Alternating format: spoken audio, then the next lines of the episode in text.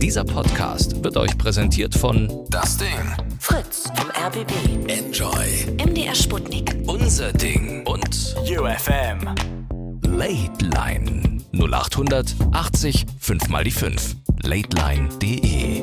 Heute mit Claudia Kamit. Schönen guten Abend. Ich freue mich, dass ihr dabei seid. Es ist Mittwoch und da haben wir abends immer ein Date, zwei Stunden lang und wo wir uns über ein Thema unterhalten, irgendwie austauschen, gucken, was wir da so für Meinungen haben zum Beispiel. Und heute reden wir über gefährliche Situationen. Ich würde heute gerne von euch wissen, in was für gefährlichen Situationen ihr schon mal wart. Das kann halt sein, dass ihr einfach im Urlaub wart und mit dem Motorroller irgendein Gebüsch runtergerattert seid, euch irgendwie alles ausge, aufgeratscht habt und vielleicht sogar im Krankenhaus gelandet seid.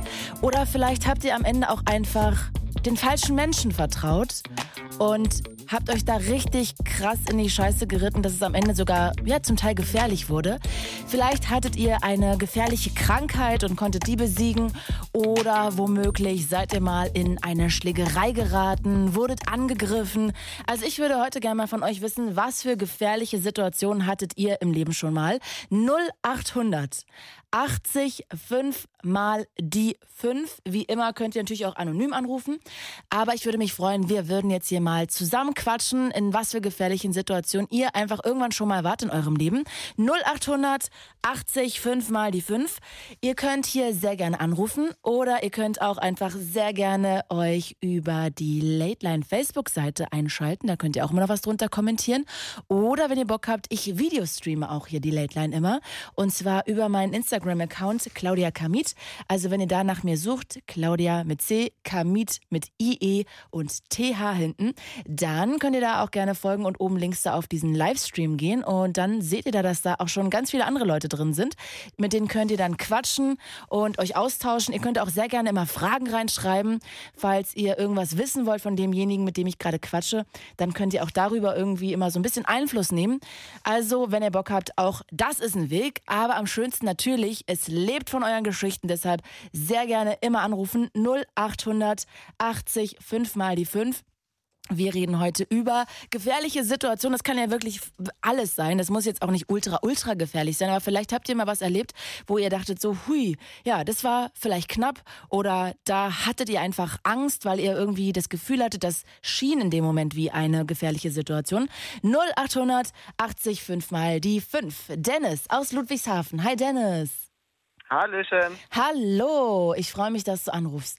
Oh, wir starten gleich mit mich auch. was Brenzligem, nämlich einem Motorradunfall. Ja, aber was heißt fast Unfall eigentlich? Also Ah. ähm, ich bin nach einem Streit daheim, also es war eine heftige, eine heftige Situation daheim gewesen. Ähm, Mit deinen Eltern? Fragen- ja, mit den Eltern und mit der Familie, es war ein Familientreffen gewesen. Ähm, bin ich danach äh, entbrannt mit meinem Motorrad äh, ein bisschen rumgefahren, um den Kopf frei zu bekommen. Und wie man dann halt so ist, war ich in Gedanken und auf einmal über den Kreisverkehr drüber gefahren, weil ich Ah. den Kreisverkehr zu spät gesehen habe. Also du bist, warte mal, warte mal, du bist sozusagen nicht rein und um dann den Kreis rum, sondern du bist gerade straight drüber. Als wäre es eine Straße. Straight drüber, genau. Eieiei. Also ich hatte Glück, weil es gibt ja natürlich auch diesen Kreisverkehr, wo ein Bordstein ist. Also ich hatte Glück, dass es so einer war, wo es mit so einem Auffahrtding war. Mit dem Auffahrtding? Was heißt denn das? Ja, es gibt ja so, es gibt ja so pyramidenförmige und es gibt ja die, die extra eine komplette Insel haben. Ah, okay, verstehe, verstehe. Okay, also Und hast du dann noch Glück halt- gehabt. Ich hatte Glück, dass es so ein Pyramiden-Kreisverkehr war, wo man drauf, also es war, also man kann natürlich nicht auf den Kreisverkehr drauf fahren, aber ähm, es ging halt in dem Fall. Und Okay, wenn es jetzt war nicht so hoch. Bordstein gewesen wäre, hätte es mich wahrscheinlich direkt hingelegt. Eieiei, wow, okay, krass. Das Schlimme, das Schlimme an der ganzen Situation war im Grunde, dass äh, ich dann halt irgendwann auch wieder von dem Kreisverkehr runter bin. Ich habe es halt erst gemerkt, als ich drauf stand, dass ich auf dem Kreisverkehr drauf bin und Bremsen war dann halt auch nicht mehr, weil da waren so Kieselsteine halt drauf. Mm. Und ähm, da war dann halt gerade ein Auto, ist gerade ein Auto in die Ausfahrt reingefahren und ich war, glaube ich, einen Zentimeter hinter, hinter dem Auto. Ah, fuck, oh, fuck, also es war richtig, richtig eng. Es war richtig, richtig eng und es war vor allem richtig schnell, ja. Wie viel hattest du drauf? Ich glaube so 60 oder so. Und das war eine Strecke, die du nicht kanntest, oder was? Wenn du eigentlich von zu Hause los bist, würde man ja eigentlich denken, du kennst diese Strecke. Ja, ich kannte, diese, ich kannte diese Strecke schon, aber ich war halt so in Gedanken, dass ich einfach, ich hatte halt einfach andere Sachen im Kopf und war nicht konzentriert genug. Mann, Mann, Mann, Mann. Das erinnert mich, ich hatte mit 18, da hat mich mein, also da hatte ich gerade meinen Führerschein und dann hat mein Freund damals mit mir Schluss gemacht und dann bin ich auch ins Auto und habe geheult, Rückwärtsgang eingelegt und bin voll gegen eine Laterne gefahren. Das war auch irgendwie echt, das erinnerte mich gerade etwas daran, wenn man so abgelenkt ist und so total schlecht drauf, dann ist man so mitgenommen, ne? Dann ist einfach alles im Kopf so weg. Auch beim Fahren. Ja, es- total gefährlich. Ja, man hat einfach nicht mehr diese Aufmerksamkeit, die man sonst normalerweise hat. Ja, oh fuck. Ja, und dann, was ist dann passiert? Wie ging es weiter? Du bist im Ich bin dann einfach, also ich bin, ich bin dann hinter dem Auto, konnte dann halt dann doch bremsen, habe dann gerade noch so einen Zentimeter Platz gehabt oder so und bin dann halt bei der nächsten äh, Parkbucht rausgefahren, weil ich hatte dann absolut Herzklopfen gehabt und war halt so ein bisschen fertig und bin dann halt raus, habe dann zwei, drei Minuten Pause gemacht und geatmet und dann, ja. Boah. Ähm, Mir hat gerade über Instagram Golil, ich hoffe, ich spreche es richtig aus, oder Golil oder whatever, gefragt, ob du trotzdem noch Motorrad fährst. Auch jetzt nach diesem krassen Motorrad-Fastunfall. Ähm, also insgesamt fahre ich natürlich noch Motorrad, aber das war damals war ich zu dem Zeitpunkt war ich 16. Ich durfte nur Motorrad fahren in dem Fall, also Mhm. A1 hatte ich. Und äh, seit ich einen Autoführerschein habe, ist man natürlich jetzt äh, so ein bisschen autoverliebt und fährt weniger Motorrad, aber ich fahre natürlich noch Motorrad. Aber auch noch mit dem gleichen Gefühl oder hat das irgendwas mit dir gemacht? Also meinen Fahrstil insgesamt habe ich geändert. Also ich bin einfach aufmerksamer und gucke, dass ich nicht mehr, wenn ich irgendwie sch schlechten Tag habe oder irgendwie Streit oder sowas habe, dann gucke ich, dass ich, wenn ich fahre, dann wirklich konzentriert und auf die Straße konzentriert und nicht auf den Streit fokussiert. Dann geht's eigentlich auch. Also dann ich habe also ich habe meinen Fahrstil schon angepasst. Und sag mal, hast du das dann deinen, deinen Eltern auch erzählt, dass es gerade so eng war, dass du da so einen Fastunfall hattest oder hast du das dann lieber irgendwie nicht gesagt?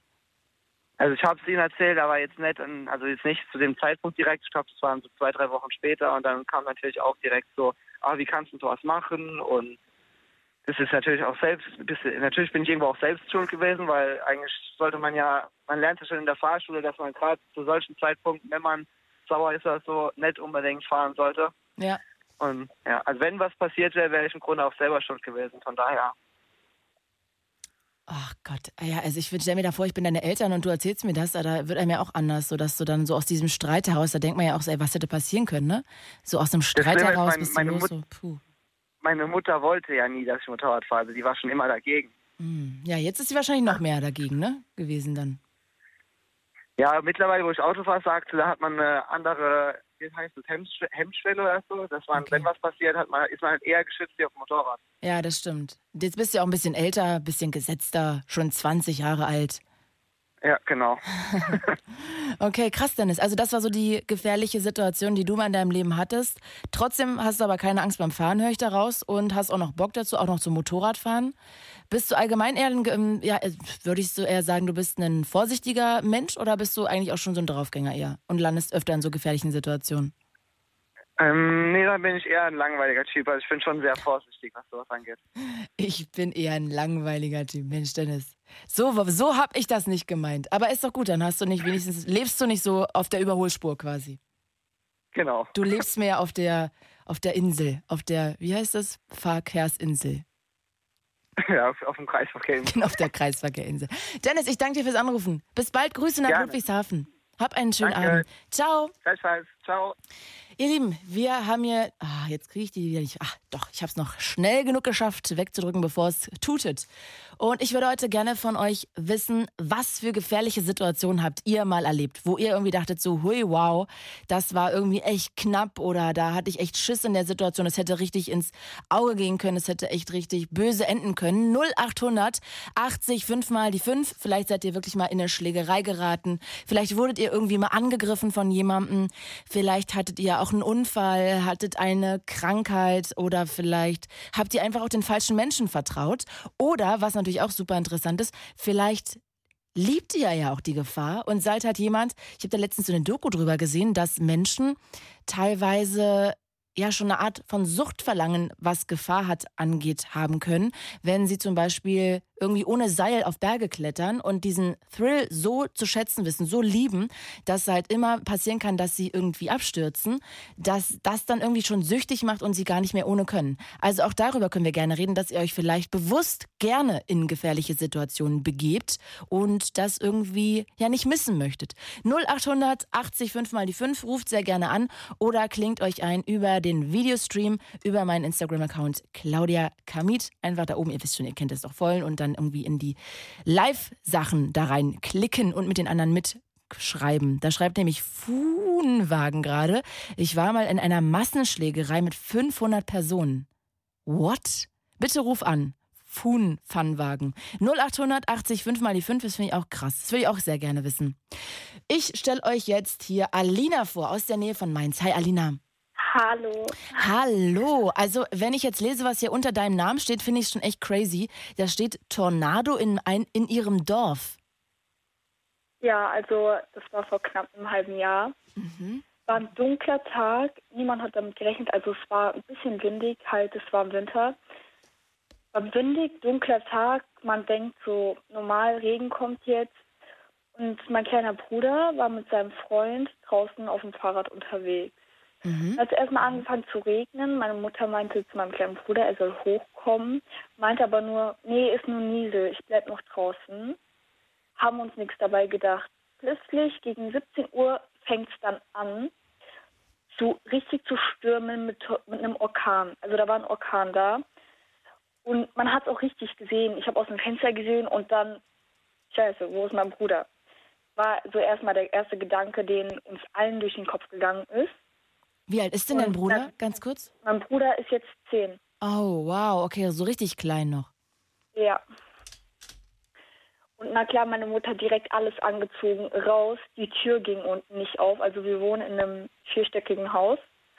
Und die Tür unten, wo es rausgeht, wir wohnen in so einer Einkaufspassage, die ging nicht raus. Und das war auch gut. Meine Mom hat die Tür aufgemacht, hat sie aufgerissen. Die, also in dieser Einkaufspassage müssen Sie sich, musst du dir vorstellen, da ist eine Schneiderei, eine Post und ein Bestattungsinstitut, so ein kleines. Mhm. Und da sind keine Holzhüllen, das ist alles aus Glas halt. Man kann wirklich reingucken und die Gläser zerspringen. Es ist so wie ein Flur und überall fliegt das Glas rum. Wirklich? Ja, es stürzt auf, unser Dach ist auf dem Boden. Wirklich, zwei Meter davon entfernt haben wir gestanden. Das Dach fällt auf den Boden.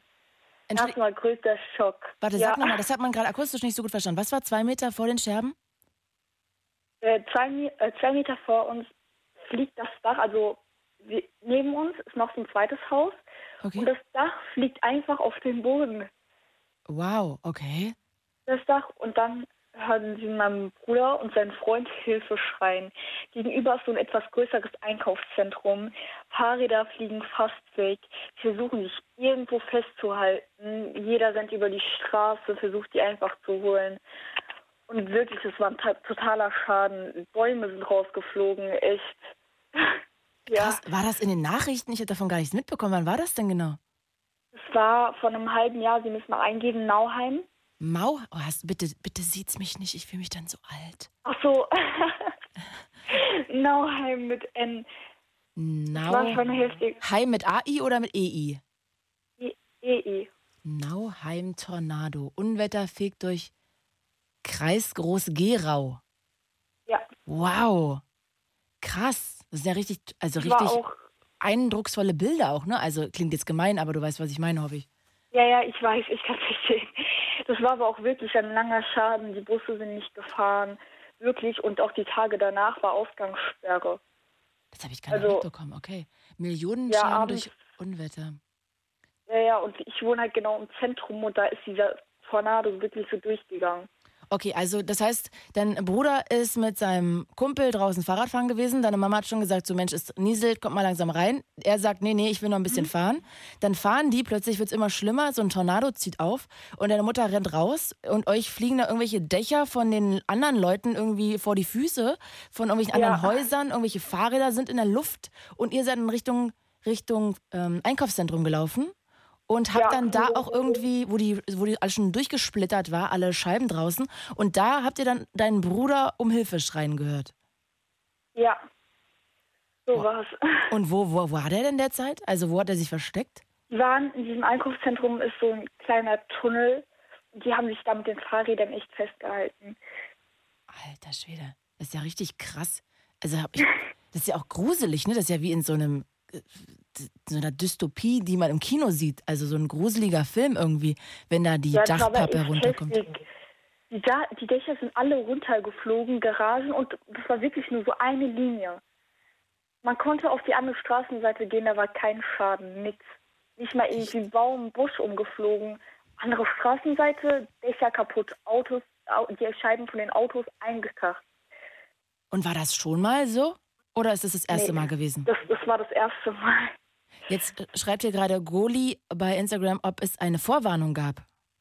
Nee, es gab keine Vorwarnung. Tatsächlich hat der Sturm angefangen.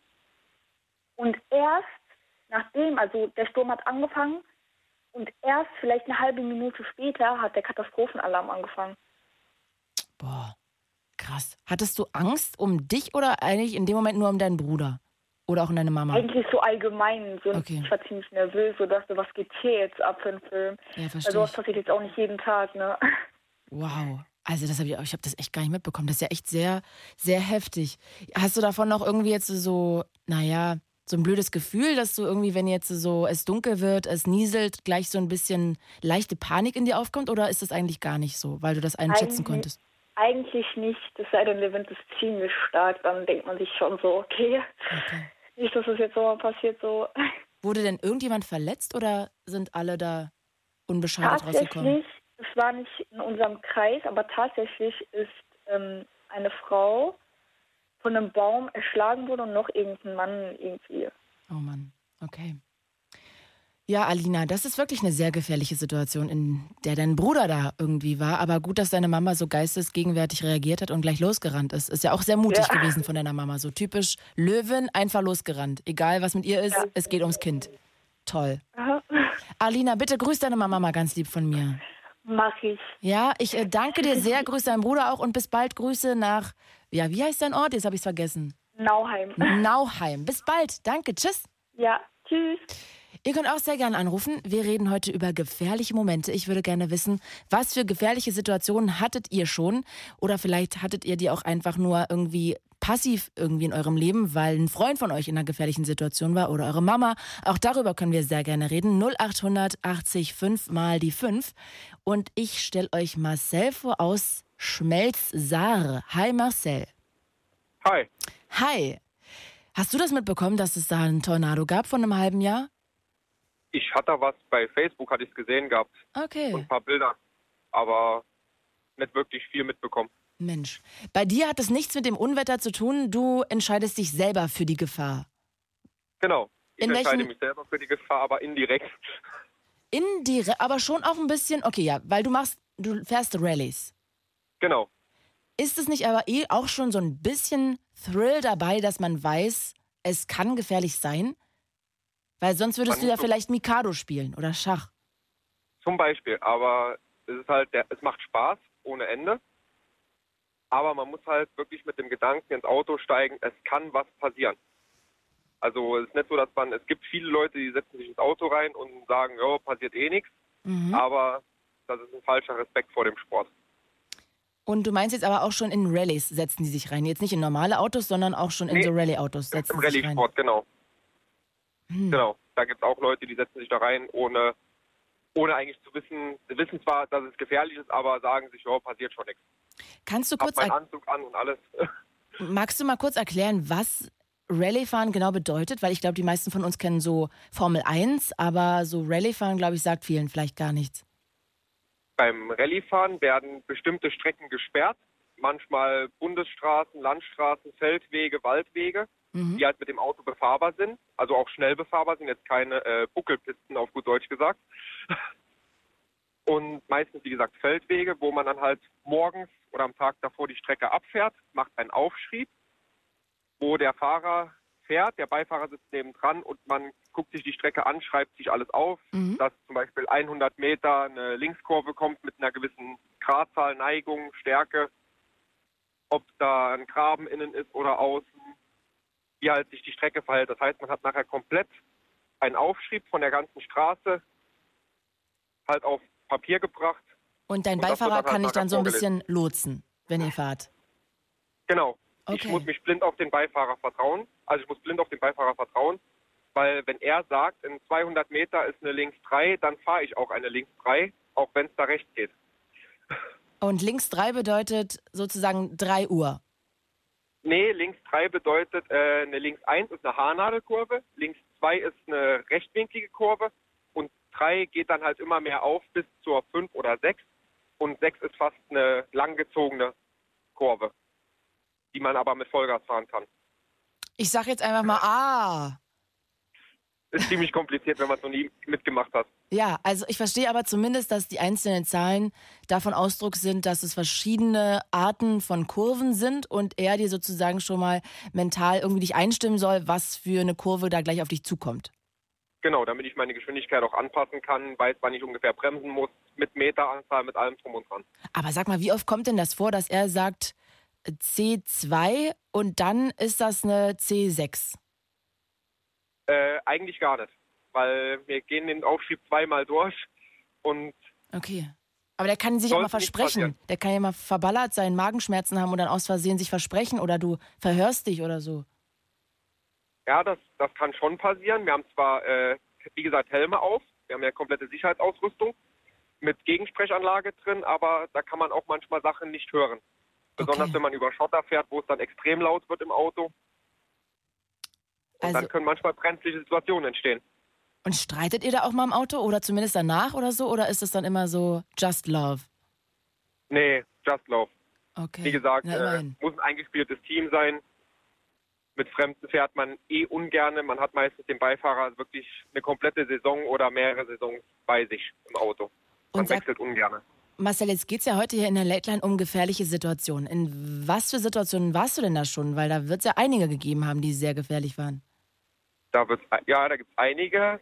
Äh, eine gute war gewesen, das war bei der Rallye Baden-Württemberg. Da waren wir in einem Wald gewesen, Mhm. auf einer ziemlich, auf einem glatten Schotter, wo man richtig schne schön schnell war. So ungefähr sechster Gang ausgedreht, sagt man bei uns. Das heißt sechster Gang Topspeed, so 160, 170 im Wald, wo wirklich nur so 30 Zentimeter von den Außenspiegel zum Baum Platz ist, links und rechts. Aber das kann er dir ja nicht ansagen vorher, oder? Das musst du dann machen. Nee, das weiß ich noch vorher vom, Anfahr vom Abfahren her, genau. das heißt, links So, und rechts und- von dir sind nur 30 Zentimeter und du fährst damit 160 durch. Genau. Was? Marcel, warum machst du das? Guckst du nicht gern Serien oder was? Was ist da los? Doch, aber es macht halt Spaß. Boah, also, ich Es finde geht ja auch, es ist ja auch nicht auch nur um Wald, es geht ja auch auf Feldwegen. Es kommt halt wirklich auf die Kontrolle vom Auto an, das Auto halt einfach zu beherrschen in dem Moment. Es klingt aber auch, bitte verzeih, dass ich das jetzt sage, das ist überhaupt nicht wertend gemeint, aber so ein bisschen masochistisch, wenn man dann Beifahrer ist. Also wenn man selber Fahrer ist, hat man es ja wenigstens auch in der Hand. Aber wenn man dann daneben sitzt und dann sich darauf verlassen muss, dass derjenige mit 160 schafft, durch so ein kleines Loch durchzufahren. Hui. Ja. Wow. Des, deswegen sagen wir im Rallye-Sport immer, für Fußball braucht man einen Ball und für Rallye-Sport braucht man zwei große Bälle. Ja, ich verstehe diese, diesen guten Vergleich. Ja, perfekt, das kann ich nachvollziehen. Also ich glaube, da braucht man fast schon drei Bälle, ehrlich gesagt, so wie das klingt. Aber es macht Spaß. Ja, du, wenn du, wann hast du denn angefangen damit? Mit 18. Und jetzt schreibt Annie Ja. hier gerade bei Instagram ähm, Adrenalinkick. Ist das für dich der Adrenalinkick, warum du das machst? Diese Gefahr, die da immer mitschwingt? Oder was würdest du sagen, ist die Faszination für dich dabei? Die Faszination, das Adrenalin ist zwar ein schöner Nebeneffekt, muss man ehrlich sagen, aber die Faszination eigentlich dabei ist das Auto. Das Auto zu führen in, Grenzsituationen, die man eigentlich auf der Straße so nie erleben tut. Hm, Das ist eigentlich das, was am meisten Spaß macht. check ich nicht. Was meinst du damit? Wenn man jetzt auf der Autobahn unterwegs oder auf Dorfstraßen, wo man sich an die Geschwindigkeiten, weil Motorsportler halten sich prinzipiell immer an Verkehrsregeln und Geschwindigkeiten. Okay, So, und einfach das Auto an die Grenzen zu treiben. Beim okay. mit dem Serienauto kriegt man das Auto niemals wirklich an die Grenzen gehen, weil da kommt ABS, ESP, regelt alles ab. Auf der Straße kann man es eh nicht ausnutzen, weil man sofort Eingriffe im Straßenverkehr begeht, Gefährdung des Straßenverkehrs. So, und da einfach das Auto wirklich an den Grenzen zu bewegen, an seine eigenen Grenzen auch mit dem Auto ranzukommen. Mhm. Weil wenn ich überlege, andere bremsen vor einer Kurve schon 200, 300 Meter vorher ab. Da sind wir noch voll auf dem Gas drauf.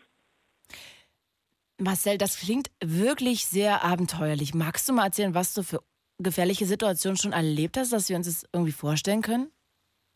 Äh, einmal ist mir auf einer schnellen Passage der Reifen geplatzt. der hat schon vorher einen Schaden weggekriegt. Wie schnell warst du da? Da kann ich jetzt so nicht mehr sagen. Ich, ich waren auch mindestens 140, 150, die da drauf waren auf Asphalt. Okay. So, und da ist das Auto ausgebrochen und hat mich rechts in die Wiese reingezogen und die Wiese war nass gewesen und ich habe versucht zu bremsen und zu lenken, aber war wie auf Eis. Das Auto hat gar nicht mehr reagiert und wir hatten da wirklich Glück. Wir sind nur so drei, vier Meter an einer Waldschneise vorbei dann in den Graben eingeschlagen. Okay, Wir haben zwar wow. einen Käfig und alles drin, aber äh, die Sachen geben auch nur bis zu einem gewissen Aber geben Airbags mit. auf Garantie, ne? Ja. Nein, Nein? Airbags dürfen keine drin sein. Nein, Bei Formel 1 haben die doch aber Airbags, oder? nee, haben die auch keine Airbags, Warum hat man denn da keine Airbags? weil es lebensgefährlich ist. Das ist doch keine komisch Begründung. ist aber so. Wir haben ja auch, unsere Gurte sind ja auch steif. Wir können ja mit, dem- mit dem Gurt uns im Auto gar nicht bewegen. Wir, wir ziehen uns selber fest und dann sitzen wir fest im Sitz drin. Also nach vorne oder nach hinten ist Boah, das, nicht. das klingt ja, das klingt ja komplett wie so ein SM-Spiel. Also das heißt, du bist da komplett angekettet und kommst da nicht von alleine wieder raus. Oder könntest du dich in dieser Unfallsituation, von der du da gerade erzählt hast, auch alleine befreien? Nee, wir können uns normal, wir schnallen uns normal an und ab, ziehen uns nur die Gurte selber stramm. Wir Ah. haben zwei Gurte, die gehen über die Schulter links und rechts, dann einer über die Beine links und rechts und einer kommt zwischen dem Schritt hoch. Boah, ich, also ich finde, das, das macht mir schon vom. Erzählen irgendwie Angst, würde ich mich da schon so eingekesselt fühlen. Ja, und da haben wir noch unseren Helm an, dann unser äh, Nackenschutzsystem, was mit dem Gurt verbunden ist und mit dem Helm. Mhm. Und ja, eigentlich volle Montur. Brandschutz ist drin, Feuerlöscher sind immer im Auto drin, Überrollkäfig, alles. Das Auto ist ja so kein Auto mehr. Es ist ja innen drin keine Verkleidung mehr drin. Es ist nur noch wirklich Blech, Armaturenbrett und Lenkrad und Pedale. Äh, Du machst ja, ohne dass das jetzt hier irgendwie Werbung äh, sein soll, weil ich finde es auch mal schwierig, gerade beim Öffentlich-Rechtlichen, aber hier wollte jemand wissen, was für ein Auto du fährst. Kann man das überhaupt sagen, was für ein Auto du fährst? Also ist das einfach dann speziell Ja, dafür entworfen oder hat das eine Marke? Nee, das sind ganz seriennahe Fahrzeuge Okay. und das ist jetzt ein 5er Golf. Verrückt. Und dann gibt es aber alle Automarken wahrscheinlich, ne? Da gibt es alle Automarken. Viele Allradfahrzeuge, Subaru, Mitsubishi. Und okay, jetzt hast du diesen einen Unfall geschildert. Was ist da passiert am Ende? Also du ähm, konntest das Auto da gar nicht mehr bremsen. Und wie ist die Situation ausgegangen? Wir sind dann, wie gesagt, in den Graben eingeschlagen. Auto war einigermaßen schwer beschädigt. Also vorne war komplett alles zerdrückt. Aber sind zum Glück ohne Verletzungen ausgestiegen. Aber ihr konntet noch alleine aussteigen, ja? Wir konnten noch alleine aussteigen, ja. Boah, also wie oft hast du Angst gehabt in der Situation? Äh, in solchen Situationen oder Ja. allgemein, Nee, in der gerade, sagen wir mal. in der hatte ich äh, extrem Angst gehabt, weil ich, wie gesagt, keine Kontrolle in dem Moment mehr über das Fahrzeug hatte und gedacht hat, es geht in den Wald rein, dass wir in die Bäume einschlagen. Und ein Baum ist relativ, vor Bäumen habe ich allgemeinen Respekt, weil Baum ist ein stehendes Hindernis, was nicht wirklich nachgibt. Okay. Marcel, wenn wir jetzt über gefährliche Situationen heute reden, was wäre denn, wenn dir jetzt jemand sagen würde, aus irgendeinem Grund, ja, wirklich komplett äh, einfach so aus der, also einfach mit Vorstellungskraft, du dürftest jetzt nicht mehr diese Rallyes fahren. Würdest du dann dir ein anderes gefährliches Hobby suchen oder wär's das dann? Ich bin vorher Motocross gefahren und durfte es dann nicht mehr wegen dem Unfall. Ah, okay. Also das heißt, du hast dir dann bewusst extra das nächste gesucht mit so einer gefährlichen, mit so einem gefährlichen Beigeschmack. Äh, ja, Bist du, würdest du sagen, süchtig nach Gefahr? mh, nicht unbedingt nach Gefahr. Also wenn ich jetzt zum Beispiel äh, beruflich auf einem Kran rumklettern muss, weil irgendwas dran ist, äh, habe ich nicht unbedingt Lust, da oben ungesichert rumzulaufen. Also da bin ich eher auf Nummer safe. Aber was würdest du sagen, bist du denn dann? Also, weil wenn du vorher auch schon eigentlich eine Sportart gewählt hattest, die auch relativ gefährlich ist. Gut, jetzt könnte man sagen, du magst eigentlich einfach diese Art von Autos oder Motorrädern, du magst es irgendwie Geschwindigkeit zu haben, aber ist dann da trotzdem noch irgendwie eine Art von, ich möchte jetzt einfach mal sagen, Geilheit auf Gefahr, Geilheit auf Adrenalin durch die Adern pumpen zu spüren? Gibt es sowas, was du so runtergebrochen feststellst an dir? Also die Geilheit auf Adrenalin ist da, ja. Also es macht wie gesagt, man merkt, wenn der Adrenalinspiegel steigt am Start, habe ich auch damals beim Motocross gemerkt. Aber wie gesagt, die Gefahr ist halt so ein fader Beigeschmack, dass es halt gefährlich ist. Aber ich glaube, no risk, no fun. Ich glaube, alles, was irgendwie mit Adrenalin zu tun hat, bringt eine gewisse Gefahr mit sich. Ob es jetzt Bungee-Jumping ist oder, äh, wie vorhin gesagt, an der Felswand hochklettern. Ungesichert. Ich frage mich immer nur, ja, ich finde es total spannend, einfach nur, weil ich da, wie gesagt, diese Doku mal gesehen habe und ich mich trotzdem frage, ob es wirklich ein fader Beigeschmack für dich ist oder ob es nicht wirklich die Grundvoraussetzung ist dafür überhaupt, dass du es machen würdest. Nee, ist ein fader Beigeschmack. Also wenn es jetzt äh, wirklich hieße, das wäre jetzt alles auf Nummer sicher, würde ich es trotzdem noch weitermachen. Aber dennoch, wenn du sagst, du stehst auf diesen Adrenalinkick, dieser Adrenalinkick kommt ja nur weil es auch mit Gefahr zu tun hat. Der würde ja jetzt nicht kommen, wenn du in einem rosa Gummiauto durch die, durch die Gegend kacheln würdest, wo du weißt, da passiert nichts. Wenn die Geschwindigkeit passt, würde das Adrenalin wahrscheinlich auch wieder kommen. Ah, okay. Mit der Geschwindigkeit dieser Rausch, der dann kommt. Aber man kann doch auch auf der Autobahn irgendwie mal 200 fahren. Äh, Mache ich eher ungern, weil zu viele Verkehrsteilnehmer auf der Straße sind, die zu unachtsam sind. Weil das hatte vorhin auch ja jemand noch bei Instagram gefragt, ob du im, ob du in deinem normalen Leben, sage ich jetzt mal, im Straßenverkehr auch so relativ zügig fährst oder da auf Adrenalin stehst. Nee, wie gesagt, äh, im Straßenverkehr halten sich wirklich, kann ich sagen, Großteil der Motorsportler an die STVZO, weil es einfach bei uns auch damit zusammenhängt, wenn wir im Straßenverkehr Mist bauen, kann uns das auch die Lizenz kosten. Okay, kann ich nachvollziehen. Das heißt, da hängt dann auch richtig dein Hobby. Machst du das jetzt beruflich oder als Hobby? Nee, Hobby. Ah, Nur okay. Hobby. Ihr schreibt gerade, ich weiß nicht, wie man es ausspricht, Dripzelizner bei Instagram. Ich habe mir beim Motocross den Arm ausgekugelt und seitdem fahre ich Rennrad. Ja. Hast du dich mal richtig hart verletzt? Beim Motocross? Ja, oder generell? Auch jetzt beim Rallyefahren? Beim Rallyefahren nicht, beim Motocross habe ich mir äh, zwei Wirbel angebrochen, Schulterhals gebrochen und äh, die Rippen gebrochen bei einem Unfall. Das war dann auch das Ende. Und beim Rallyefahren hast du dich aber noch nie wirklich verletzt? Nö, außer Gehirnerschütterung, Schleudertrauma noch nichts. Och, na, das ist ja nix. Das, Das haben wir ja alle ab und zu mal. Da, da, da sind Fußballer manchmal schlimmer. Ja, okay, da hast du recht. Mensch, Marcel, ich danke dir sehr fürs Anrufen. Das ist echt toll, dass wir so direkt am Anfang von der Late Line auch gleich nochmal darüber geredet haben, dass natürlich gefährliche Situationen auch manchmal zumindest etwas freiwillig gewählt sind, wie bei dir. Ne? Also du musst das halt Genau. einfach mitnehmen. Du kannst deinen Sport nicht machen, wenn du nicht halt das auch machst. Weiß eigentlich Genau. dein Chef davon, dass du diesen Job hast? Weil denke ich mir auch so, ja, weiß ich nicht, ob ich jetzt dich so gerne einstelle, weil du wahrscheinlich die Gefahr groß ist, dass du ständig irgendwie was hast oder krank bist oder so, ne? Nee, der weiß das, der ist selber sehr Motorsport fasziniert. Ist perfekt. Läuft, läuft bei dir, Marcel. Ich danke dir. Ich wünsche dir Genau. jetzt äh, irgendwie eine schöne nächste Rallye und dass du dich niemals verletzt und nicht wieder in so gefährliche Situationen kommst. So richtig krass. Dankeschön. Bis dann. Ich danke dir. Ciao. Bis dann. Ciao. Wir reden heute über gefährliche Situationen. Ich würde heute gerne wissen, welches war die gefährlichste Situation, in der ihr mal wart? Das muss jetzt nicht um Leben und Tod gegangen sein, aber wo ihr irgendwie gedacht habt, so, puh, ha, wow, das war gefährlich, da habe ich mich irgendwie in Gefahr gefühlt, da hätte das auch knapp daneben gehen können. Das kann wirklich gewesen sein, wie bei eurem eben gerade schon gehört, mit einem Motor, mit einem Motorrad irgendwie einen Unfall fast gehabt oder vielleicht, dass ihr auch irgendwelche Hobbys sucht, die sehr mit Gefahr verbunden sind. Vielleicht habt ihr euch den falschen Menschen anvertraut und seid dadurch in eine Gefahr gekommen. Vielleicht seid ihr in eine, in eine Schlägerei geraten. Also all diese Sachen können wir sehr gerne heute drüber reden.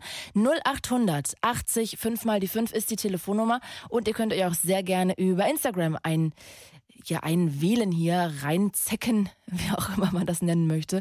Ich äh, Videos streame über meinen Account Claudia Kamit mit IETH hinten. Da könnt ihr auch sehr gerne schreiben. Und ich stelle euch jetzt hier mal Emma vor aus Kloppenburg. Hi Emma. Moin. Moin. Ich liebe Leute, die mich hier so begrüßen. Ach, herrlich. Ja, du erzähl mal, du ähm, hattest in welcher Situation eine gefährliche Situation? Ja, also äh, ich bin schon relativ lange Pfadfinder und da zelten wir auch und machen wir Feuer und so. Bis, Und da ist man das das von der Schule aus oder ist es ein Verein? Wie wird man Pfadfinder? Ein Verein, das ist Okay. ein Verein. Genau. Okay. Und dann ähm, hat es einmal relativ viel geregnet und wir hatten Feuer in der Jurte an, also so ein großes Zelt. Und äh, dann ist die Jurte eingekracht mit dem Feuer noch an und uns noch drin. Was? Oh, wow, fuck.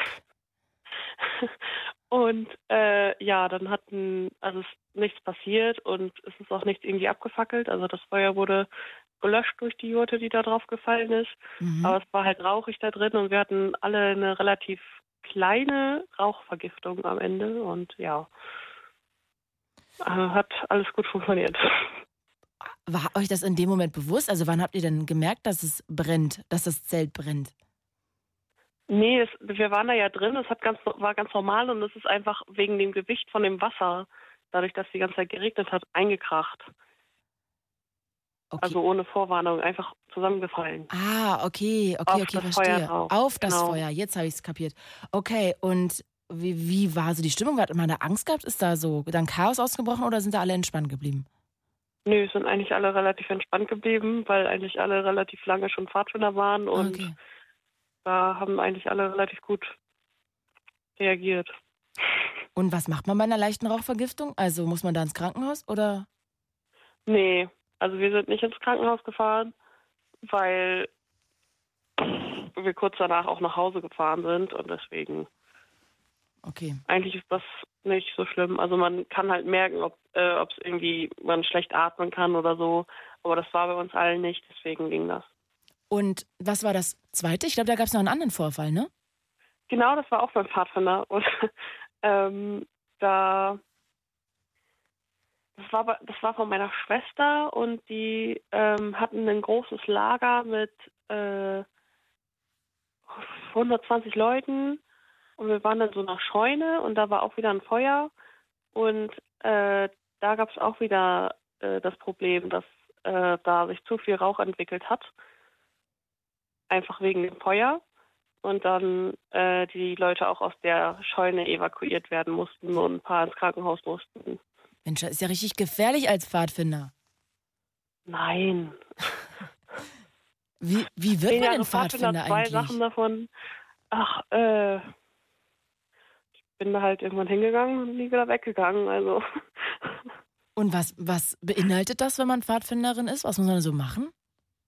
Also für mich ist das viel dieses Gemeinschaftserlebnis, dass man halt mit ganz vielen Leuten da zusammen Sachen machen kann. Das ist international auf der ganzen Welt vertreten. Überall gibt es Pfadfinder auf der Welt.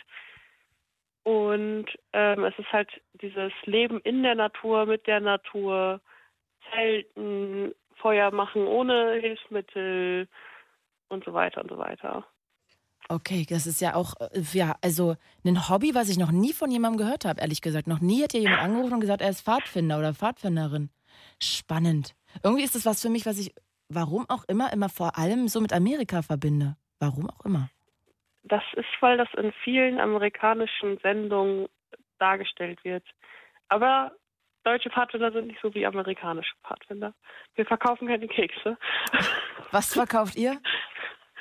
Wir verkaufen gar nichts. Ach so. Also wir, kaufen, wir verkaufen keine Kekse. Okay. okay, verstehe. Das ist also der große Unterschied. Hat man da auch so eine, sorry, dass ich das jetzt frage, aber wenn wir uns schon mal sprechen, hat man da auch so eine Uniform? Ja, man hat ein Hemd quasi. Ähm, das gibt es in verschiedenen Farben, also je nach äh, Verband. Also es gibt verschiedene Ver- Pfadfinderverbände und auch je nach Land. Und also die, die ich habe, ist grau, Mhm. aber es gibt auch blaue oder beige. Und dann hat man auch noch ein äh, Halstuch quasi, das verschiedene Farben hat, das dann zeigt, in welcher Stufe man ist. Weil es Ah, verschiedene Stufen gibt, ja. quasi wie beim Karate. Ja, nur dass es mehr mit dem Alter zu tun hat. Ah, okay, das heißt, Also wenn ich jetzt, äh, wenn ich jetzt 19 bin, muss ich jetzt aber nicht fünf Jahre dabei gewesen sein und habe trotzdem vielleicht ein grünes Tuch. Genau, also man, man kriegt zum Beispiel als, ähm, also es kommt halt immer drauf an, man halt auch danach, was man kann, aber auch wie alt man ist und in welcher Gruppenstufe und welcher Phase man dann ist. Ob man eher Gruppenleiter ist oder ob man eher äh, Gruppenkind ist, ob man eher jung ist oder ein bisschen älter, ja. Okay, wow, habe ich noch nie von gehört. Also schon mal von gehört, aber ich habe noch nie mit jemandem gesprochen und gewusst, dass man da verschiedene Farben von Halstüchern trägt, je nachdem, wie alt man ist. Ähm, ich danke dir sehr, Emma, und ich hoffe, dass ihr nicht mehr so oft einen Unfall habt mit irgendeinem Zelt. Scheint ja aber sonst Ja, eine safe. Sache zu sein. Und danke fürs Anrufen. Bis bald. Bitte, tschüss. Tschüss. 0800 80 5 mal die 5 ist die Telefonnummer. Wir haben jetzt auch gerade, wie ich sehe, zwei Leitungen frei. Wenn ihr Bock habt, ruft sehr gerne an. Ich würde heute gerne von euch wissen, was für eine gefährliche Situation ihr vielleicht schon mal hattet oder welche die gefährlichste war, in der ihr euch schon mal befunden habt. 0800 80 5 mal die 5. Chris aus Magdeburg. Hi Chris. Hallo Claudia. Guten Tag. Du, ich mache mir mal hier meinen Drink auf und du kannst ja schon mal erzählen hier, was für eine Situation sich da bei dir begeben hat. Ähm, ja, das war vor circa vier, viereinhalb Jahren. Da habe ich noch in einer anderen Firma gearbeitet. Und ich war Elektriker. Und ja, ich habe da Maschinen gebaut. So, und dann war ein Päuschen, dann haben wir, habe ich mit einem Arbeitskollegen Kaffee getrunken. Okay. Und Elektriker haben ja einige Werkzeuge. Wir brauchen auch Bohrer und allen drum und dran, falls wir irgendwelche Kanäle anbauen müssen, Kabelkanäle. So, und da war eine Bohrerkiste, die stand offen auf eine Werkbank. Und da haben wir aber auch Kaffee getrunken. Ich habe mich mit dem Arm abgestützt. Und der, äh, der, die Bohrerkiste, die stand offen direkt unter meinem Gesicht. Was? Warte So. mal. Die stand einfach, du hast da so, ich muss mir das jetzt bildlich vorstellen. Also, du sitzt da mit deinem Kollegen. Ihr habt da beide jeweils einen Stuhl und unter deinem Stuhl quasi. Oder Nee, nee. Ich stand. Ach, du standest. und habe mich ich habe mich stehend an mein äh, äh, an der äh, an der Werkbank angelehnt also mit einem Arm am anderen Arm hatte ich meinen Kaffee ah, okay. Und unter dir quasi, vor dir, unter Also- dir war diese Bohrerkiste. Also so so äh, links schräg neben mir stand die Bohrerkiste Okay. so, und ich habe mich so äh, links also äh, nach links direkt an äh, an die Werkbank angelehnt und ja dann ist eins passiert Dann kam noch ein anderer Kollege, der wollte ein Werkzeug haben. Ich bin mit einmal weggerutscht mit meinem Arm, an der Kante vorbei. Oh Gott. Ja, und wäre es wirklich, also es ist nichts passiert, um Gottes Willen. Ich bin richtig froh gewesen, dass mein anderer Kollege da war, mit dem ich einen Kaffee getrunken habe. Denn er hat äh, mich an Brustkorb aufgefangen. Also das ging, das ging richtig schnell. Der hat mich aufgefangen und ich bin mit meinem, ich habe genau die Spitzen der Bohr, von den Bohrern direkt vor meinen Augen gehabt. Hätte er mich nicht aufgehalten, dann hätten vielleicht sogar die Bohrer in, meinem Augen, äh, in meine Augen gesteckt. Ja, Chris. Meine Güte. Ja. ja, also erstens, ich, äh, ich hatte erstmal Herzpochern wie Sau. Ich konnte nicht mehr. Also ich hab, muss mir erstmal meinen Kaffee beiseite stellen. Und aus Reflex habe ich, hab ich gleich nebenbei noch die Bohrerkiste zugemacht. Okay. Ja. Und Sehr vorbildlich. Ich stand da, ja, ich stand da und habe meinen Kollegen angeguckt, der mich aufgefangen hat. Ich habe den angeguckt und habe nur gesagt, danke, dass du mich erstmal aufgefangen hast.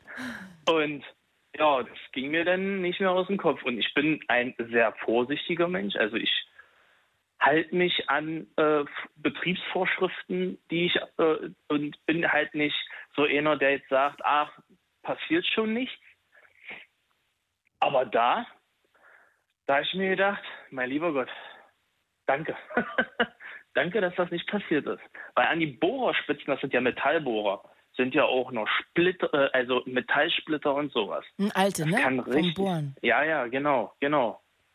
Und sag mal, wann Und- war, ist dir denn wirklich bewusst geworden, wie gefährlich das war? Das ist mir sofort be äh, bewusst geworden, weil ich, es war noch nicht mal mehr, äh, das waren vielleicht nur noch, noch nicht mal mehr 20 Zentimeter. Direkt vor meinen Augen waren die Spitzen. Mann. Und Ja, hast du dich dann nochmal richtig bei deinem Kollegen bedankt oder war das dann einfach nur so, Mensch, danke, in dem Moment? ähm, also in dem ersten Augenblick war einfach nur so ein trockenes Danke, weil ich selber kaum fassen konnte. Aber dann zum Feierabend, ich dann so zu ihm, ey, Mann, gut, dass du da warst. Ey, ein Glück, auf jeden Fall ein Riesendank. Also, äh, das muss man erstmal so schnell checken, dass der jetzt gerade abrutscht und dass man dann aus Reflex den gleich mal aufhält. Absolut, absolut. Hier, äh, Kai schreibt auch gerade bei Instagram, dein Kollege ist Chuck Norris. ja, genau. Wow. Das ist schon heftig. Und war dem Ja. bewusst, wie schnell das war? Also er stand daneben und stand erstmal mit, mit offenem Mund da und war auch geschockt und musste auch erstmal durchatmen. Aber jetzt, wo du es gerade sagst, ohne dass ich jetzt deine Geschichte schmälern will, aber es ist natürlich auch sehr spannend, ne, wem man schon so das Leben gerettet hat. Denn das ist ja auch irgendwie eine Situation, die einen total prägt. Auch dein Kollege wird ja wahrscheinlich das nie wieder vergessen können. Und ihr habt wahrscheinlich auch eine ganz besondere Verbindung jetzt einfach im Nachhinein. Ähm, wir, also das ist mein äh, ehemaliger Chef Okay. und äh, wir sind sehr gute Freunde. Wir sind sogar letztes Jahr in Urlaub gewesen. Okay. Wahnsinn. Ja. Also, ja, das also- klingt echt gefährlich. Hast du jemals noch mal Kaffee getrunken an irgendwelchen Bohrern? Ich glaube nicht, nee. Also eigentlich hat man dann immer so eine, so eine stille Ecke gehabt, wo dann nichts mehr stand. Und ähm, generell bin ich ja vorsichtiger. Ich habe ja jetzt immer noch äh, hin und wieder mit Werkzeugen zu tun. Und ich achte immer darauf, dass man äh, Sachen nutzt, ohne dass man sich selber verletzt. Aber das klingt Und- auch echt gefährlich. Auch, auch ein bisschen dämlich, also ohne dass ich dich äh, beleidigen möchte, Chris. Aber auch ein bisschen gut. sehr, sehr, naja, waghalsig direkt da über den Bohrern einen Kaffee zu trinken. Ja, aber man, man muss sich mal vorstellen, man hat alltäglich mit den Sachen zu tun, ne? Ja, okay. Man, dann, äh, dann ist man sowieso, man hat sowieso überall irgendwo Werkzeug zu liegen. Hm. Und Verstehe. das, das, äh, das ist, das wird dann alltäglich und man wird dann ein bisschen unvorsichtiger. ja, kann ich nachvollziehen. Ja, ja, und da denkt man sich so, scheiß die Wand an auf Deutsch gesagt. Also wirklich. Chris, was für ein schönes Schlusswort. Muss ich mal Ja. sagen. Ja, aber es hat mich auch mal gefreut, dass, äh, dass, ich, äh, dass ich mal mit dir in der Late Line äh, sprechen konnte. Ich habe dich nämlich auch bei Instagram geliked. Haben wir nicht schon mal gequatscht? Deine Stimme kommt mir so bekannt vor. Nein. Nein? Also das, das weiß ich. Nee, nee, das noch nicht. Ich, Ich glaube dachte. nicht. Ich dachte, ich Nee, dachte. weil ähm, es waren bis jetzt noch keine Themen, wo ich jetzt sagen konnte, ja, jetzt rufe ich mal an. Aber ich bin gerade von Arbeit äh, nach Hause gekommen, ich saß auf dem Fahrrad und dachte mir, ja, eine Geschichte habe ich, die könnte ich erzählen. Du Mensch, Chris, du kannst mir auch sehr gerne, wie auch der Rest von euch immer, mir Themenvorschläge schicken. Also wenn du mal Bock hast, dass wir über irgendein Thema mal länger quatschen, immer sehr gerne her damit. Also schreib mir gerne auch bei Instagram oder bei Facebook oder an die Late Line direkt. Also wenn du Bock hast, auch so können wir gerne mal über irgendein Thema länger quatschen. Klar, ich schreibe einfach mal. Geil. Chris, Kannst du auch mal auf mein Profil äh, reinschauen. Äh, ich fotografiere hobbymäßig. Ah, okay. Ja, das mache ich. und Was, was fotografierst du denn? Sonnenuntergänge? Bohrer? Mm, Ich, also ich habe jetzt erst im Dezember angefangen. Also ich bin noch äh, kompletter, ein kompletter Neuling. Ich äh, bin jetzt äh, zurzeit auf Landschaft und Architekturen getrimmt. Hm, okay. Ich gucke es mir an. Ja, klar, gerne. Ich schreibe auf jeden Fall mal. Hast du doch bestimmt auch hier diesen Buga, diesen Buga-Turm schon fotografiert. Ja, natürlich. Natürlich. Aber äh, was, was die meisten fotografieren, ist die Sternbrücke, Klar, Sternbrücke. die Hubbrücke und natürlich de, äh, den Dom. 100 Wasserhaus. 100 Wasserhaus, aber da gibt es nicht so eine schöne Perspektive. Also ich habe kein äh, Ob- Objektiv dafür, Okay. um das Haus so schön einfangen zu können. Und die alte Post ist auch wunderschön. Genau, na, es ist ein richtig schönes Gebäude, ja. Eben. Chris, jetzt langweilen wir die anderen komplett zu Tode. Deshalb verabschieden wir uns die beiden. Ich gucke mir die Fotos an und du schickst mir einen Themenvorschlag, wenn du magst, oder der Rest von euch auch. Und dann sprechen wir bald Ja. mal wieder zusammen. Ich danke dir sehr fürs Anrufen. Alles das war echt klar. eine krasse Geschichte. Ich danke dir von Herzen. Ja, Und pass gut Kein auf dich Problem. auf. Keine Bohrer mehr Ja. beim Kaffee. Tschüss. ja, alles klar. Ciao. Tschüss. 0800 80 5 mal die 5, wenn ihr mögt.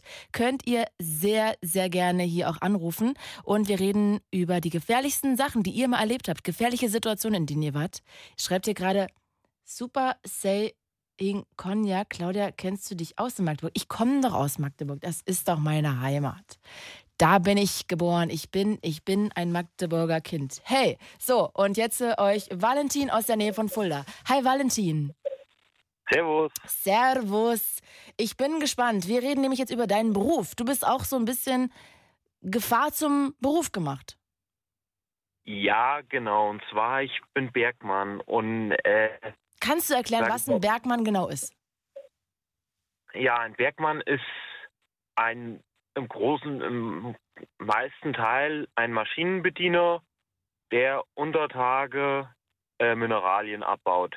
Mm. So groben. Gott, jetzt fällt mir gerade ein, das ist wie, wie die Zwerge bei Schneewittchen. Ja, so, so könnte man sagen. Ich hoffe, du verstehst den Job. Bitte, bitte verzeih. Okay.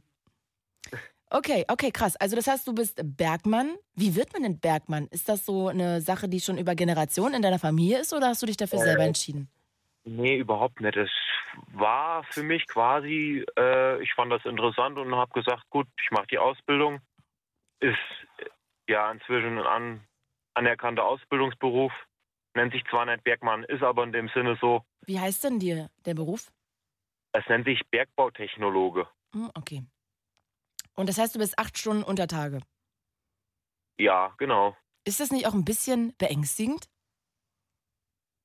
Wenn man es nicht kennt oder wenn man äh, das quasi nicht gerne macht oder so und auch ein bisschen Platzangst hat, dann ist es beängstigend. Aber wenn man das jetzt so wie ich jeden Tag macht, ist es eigentlich ja normal in dem Sinne. Aber fehlt einem da nicht manchmal die Sonne? Heute schweife ich ab, aber ihr habt irgendwie alle so interessante Themen. Also habe ich gar nicht mit gerechnet, dass ich mit einer Pfadfinderin, noch einem Rallye-Fahrer und jetzt auch noch hier mit jemandem, mit einem Bergmann rede. Also ich stelle mir das auch schon so ein bisschen, ach, ich weiß nicht, ich denke, da, ich würde eine Depression kriegen, wenn ich da die ganze Zeit unter Tage hocken würde im Dunkeln. Ja, sage ich mal so, man muss dafür gemacht sein. Also man muss es wollen, Hm. sonst wird das nichts. Jetzt reden wir ja über Gefahren, Valentin. Wie gefährlich ist denn dein Job? In welchen Situationen ist er denn sehr gefährlich? Also laut den Krankenkassen gehört er in Deutschland zu den, ich glaube, dritter oder an vierter Stelle zu den gefährlichsten Berufen Oh, in ganz Deutschland. okay. Warum? Äh, ja, weil es, sage ich mal so, deutlich mehr Gefahren gibt. Es kann von oben kann was runterfallen. Du arbeitest mit großen, schweren Maschinen. Mhm. Und äh, ja, du hast halt noch die ja, bergtechnischen Einflüsse, die du nicht unbedingt äh, als Mensch beeinflussen kannst. Okay, verstehe. Okay, kann ich nachvollziehen. Also das heißt, du bist eigentlich den ganzen Tag über mit Situationen konfrontiert, die gefährlich enden könnten zumindest. Ja, also sage ich mal so, ein Großteil der Zeit ist es eigentlich ungefährlich. Es ist nichts anderes, als wenn du jetzt über Tage äh, irgendwie einen Bagger fahren würdest oder einen Radlader oder so. Aber dann gibt es schon Situationen, wo äh, die Hose dann äh, am Schichtende hinten braun ist, sage ich mal so. Okay, warum? Äh, weil man eigentlich, ja, wie soll ich sagen, wir nutzen ja in dem Sinne überdimensionale Dübel zum Sichern Okay. von der Decke, Mhm. dass sie zusammenhält. Und äh, die müssen ja auch gesetzt werden, etc. Und da war es so gewesen, ist normal, dass die dann nach einer Zeit anfangen zu knacken. Dadurch, dass da Spannung drauf kommt. Oh mein Gott. Mhm. Das okay, ist krass. normal, da passiert doch nichts. Mhm. Weil ein Ange also ein überdimensionaler Dübel hält ungefähr 14 Tonnen. Das ist schon ein bisschen was. Und da war es so gewesen, da hatte ich die Decke bearbeitet, weil da was nach, nachgebessert werden sollte. Bin halt mit der Maschine die, ganzen, die ganze Zeit drunter durchgefahren. Es wurde halt warm, dadurch, dass da die ganzen Maschinen oder der Großteil der Großmaschinen Dieselmotoren hat, wurde es warm. Mhm. So, dann war was an der Maschine kaputt, ist ein Schlosser gekommen und dann habe ich die Maschine abgestellt. So, und in dem Bereich war es relativ ruhig. Und da hat man im Sekundenabstand wirklich gehört, wie die, die überdimensionalen Dübel angezogen haben. Also es ging, es ist so ein metallisches Bing, wenn man sich das so ein bisschen vorstellt. Das ging so im Sekundentakt, also Bing, Bing, Bing, Bing. Ah, du hast gehört, dass die alle rausspringen aus der Wand. Ja, nein, die springen ja nicht raus, sondern die äh, ziehen an. Das heißt, die bekommen Spannung. Ah, okay, okay, verstehe. Mhm. Und dazu hatten noch die, die Decke richtig stark geknackt. Also so wie wenn man äh, ja so ein knuspriges Baguette, Okay.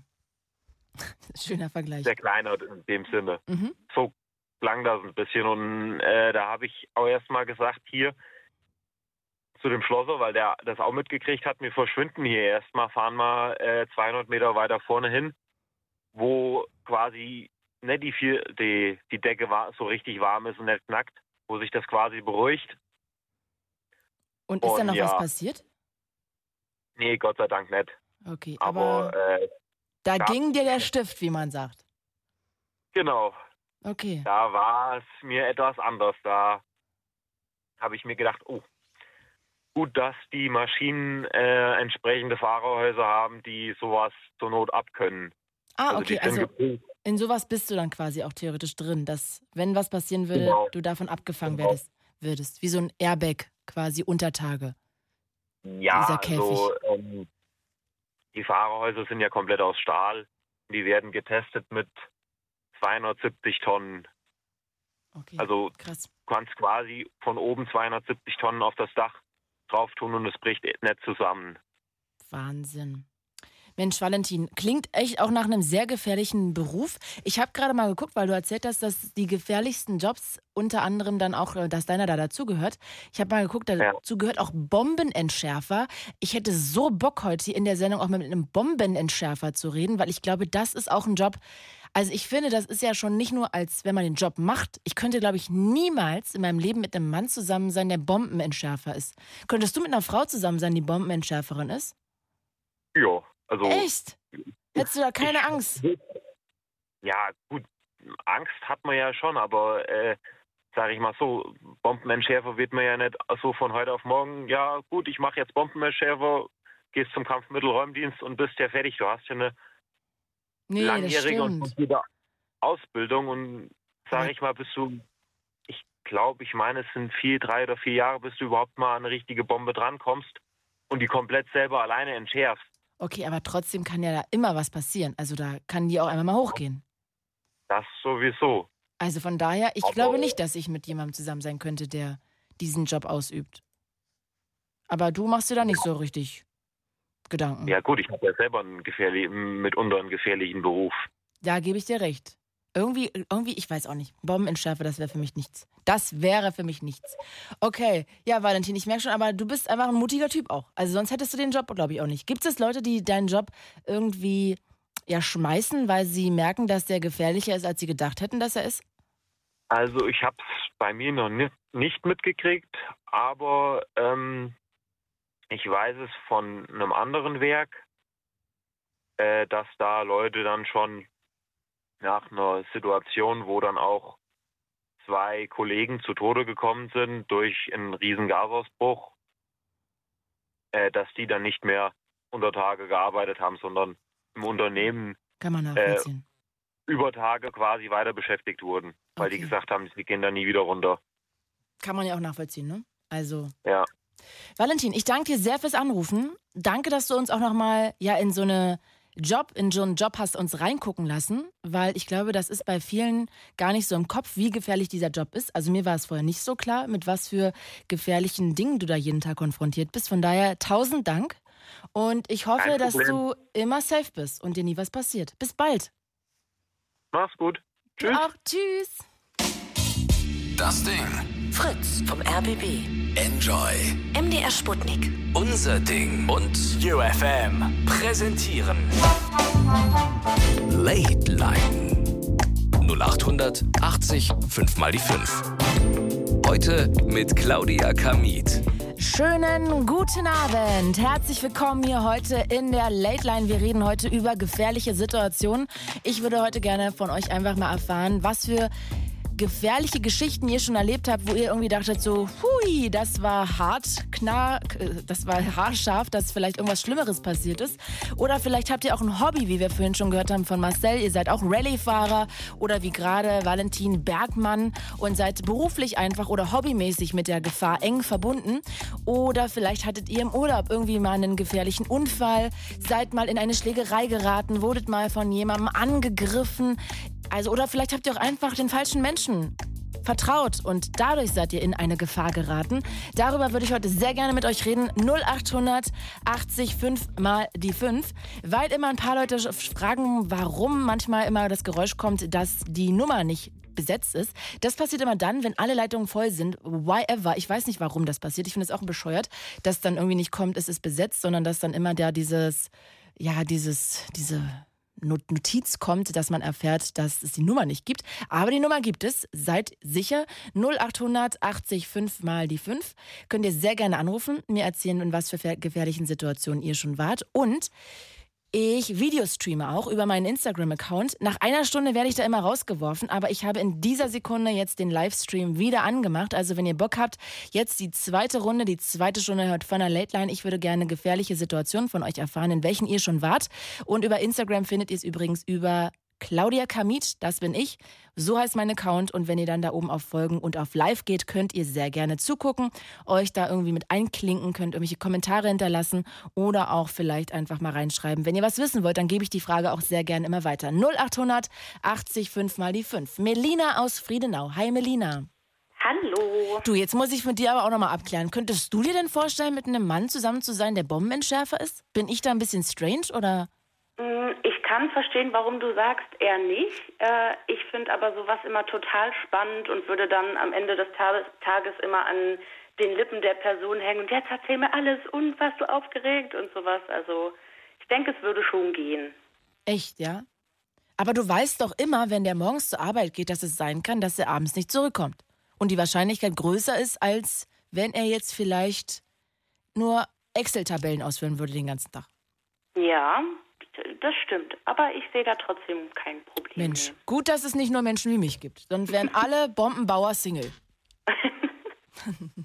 Mensch, Melina, wir reden aber über was anderes. In welcher gefährlichen Situation warst du denn mal? Genau, äh, von vornherein will ich sagen, dass die Geschichte natürlich Interpretationssache ist, aber mein Bauchgefühl hat mir in dem Moment gesagt, nope, verschwinde raus hier.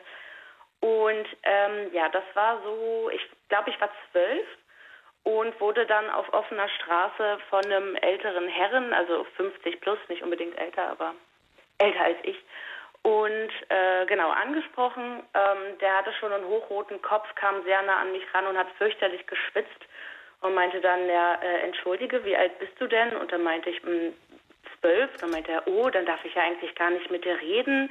Oh Gott, äh, meine eklig. Frau und ja, ja, genau. Und so ging es leider auch weiter. Ähm, meine Frau und nee, meine Ex-Frau und ich haben eine äh, Kindermodelagentur und ich war damals in der Punkphase, also weite Hosen, weite Shirts und auch noch recht klein. Da dachte ich mir auch, hm, irgendwas kann hier nicht stimmen. Dann, äh, ob ich nicht kurz mitkommen will, es ist hier gleich um die Ecke und dann meinte ich auch, hm, nee, wie ist denn der Name? Dann kann ich sie ja kontaktieren dadurch. Meinte er, nee, nee, ach ja, musst du nicht zwingend wissen, ist ja direkt hier um die Ecke, nur am Parkhaus vorbei. Meinte ich auch, naja, hm, hier ist ja ein Spätkauf. Äh, ach, ein Spätkauf gab es damals nicht. Ein Zeitungsladen. Äh, da können wir ja nach Stift und Papier fragen. Dann können Sie mir ja die äh, Sachen aufschreiben, also Adresse, Name der Firma und so weiter. Meinte nee, nee, das ist gleich hier in der Nähe. Und da meinte ich dann auch, nee, hm, will ich nicht mitkommen. Bin auch dann natürlich gegangen. Und je weiter ich weg war, äh, desto mehr habe ich drüber nachgedacht und dachte, hm, also wenn die Geschichte nicht stimmt, dann bin ich gerade aus einer ziemlich schwierigen Situation entflohen. Ja, also ich verstehe, was du meinst, dass du am Anfang gesagt hast, dass diese Situation natürlich Interpretationssache ist. Aber ich finde auch, dass das, was du da erzählst, das klingt schon alles etwas strange und ich kann den Gedankengang, den du damit verbindest, total gut nachvollziehen, ehrlich gesagt. Also, dass du dann auch irgendwie mit diesen Gedanken nach Hause gegangen bist. Hast du deinen Eltern davon erzählt? Nein, und das bereue ich leider bis heute. Warum bereust du das? Ähm, na, für den Fall, dass diese Person böse Absichten hatte, ähm, kann es natürlich sein, dass er mal an eine geraten ist, die nicht gleich so ein. Mm, okay, verstehe. Aus Verantwortungsbewusstsein sozusagen. Genau. Anderen Kindern gegenüber. Genau. Und warum hast du es nicht erzählt? Hast du dich nicht getraut oder hast du dann gedacht einfach, dass sie sagen, na mein Gott, da wollte der wahrscheinlich einfach mal dich zum Modeln bringen? Nee, also letzteres glaube ich nicht. Meine Eltern glauben mir alles, wenn ich denen das erzähle. Äh, aber es, ja, es war mir persönlich einfach unangenehm, äh, wie ich mit dieser Art, ich nenne es einfach mal Konfrontation umgehen soll. Und äh, mit zwölf verstehst du ja Voll, dich selbst ja. noch nicht, kommst gerade in die Pubertät und dann passiert dir sowas. Das ist so ein hm, Sog. Jetzt ist das Ganze zwölf Jahre her. Wie oft denkst du noch an diese Situation? Ähm, nicht mehr so oft. Also ich bin äh, noch bei einem Friseur, der da in der Nähe ist und musste, glaube ich, vor einem Jahr oder so dann mal wieder dran denken. Und da dachte ich auch, ach herrje, heikel. Hast du das deinen Eltern im Nachhinein irgendwie mal erzählt? Also, Nicht, dass ich mich erinnern könnte, nee. -mm. okay. Ja, also das ist echt eine sehr gruselige Situation, muss ich sagen. Ja, du hattest ja letztens auch äh, diese Tabuthemen, worüber man nicht spricht und so. Und das wäre, glaube ich, auch so ein Thema, äh, weil ich einfach mehrere Kinder, also Kinder, mehrere Leute kenne, die im Kindesalter ähnliche Situationen erfahren haben, die dann aber auch eben Anzeige erstattet haben und da natürlich dann nie wieder jemand gefunden wurde dann. Ja. Ja, hast du recht. Ich glaube auch, dass es eine Art von Tabuthema ist. Eben natürlich auch, weil man, so wie du gerade das natürlich einleiten muss mit, ich äh, will jetzt gar nicht so irgendwie paranoid sein, aber es war irgendwie vielleicht Interpretationssache. Für mich kam es so rüber. Also, weißt du, man muss sich ja so direkt rechtfertigen. Irgendwie Genau. leider. Und ich glaube, das macht es so ein bisschen zu einem Tabuthema, dass man sich nicht traut, da einfach so darüber zu reden. Aber ja, meine Güte, also wenn man, ja, man möchte da gar nicht so lange drüber nachdenken, ne? Also geht dir das auch so? Weil man denkt so, was hätte da alles passieren können? Ja, genau, genau. Meine Güte. Hast du dich danach irgendwie anders verhalten oder hast du dann einfach quasi so als Kind im weitergemacht, ganz normal? Also was sollst du auch Mm. machen, aber hattest du irgendwie ein anderes Grundgefühl? Ja, also ich war dann schon misstrauischer, ähm, obwohl ich ja dann relativ schnell gepeilt habe oder mein Bauchgefühl relativ schnell eingesetzt ist, hat in dem Mhm. Moment. Und ähm, genau, darum, ja, ich war zwar vorsichtiger, aber ich wusste, falls sowas passiert, dann könnte ich das, falls es so eine Situation war, erkennen. Jetzt schreibt hier gerade Guli, ich weiß immer nicht, wie ich die Namen vorlesen soll bei Instagram, das ist echt hart. Äh, wenn das angeblich in der Nähe war, hat man den Typen dann nochmal irgendwo gesehen? Also hast du den nochmal irgendwo gesehen oder war das dann den, weg? Nee, ich habe den nie wieder gesehen. Hm. Meine Güte.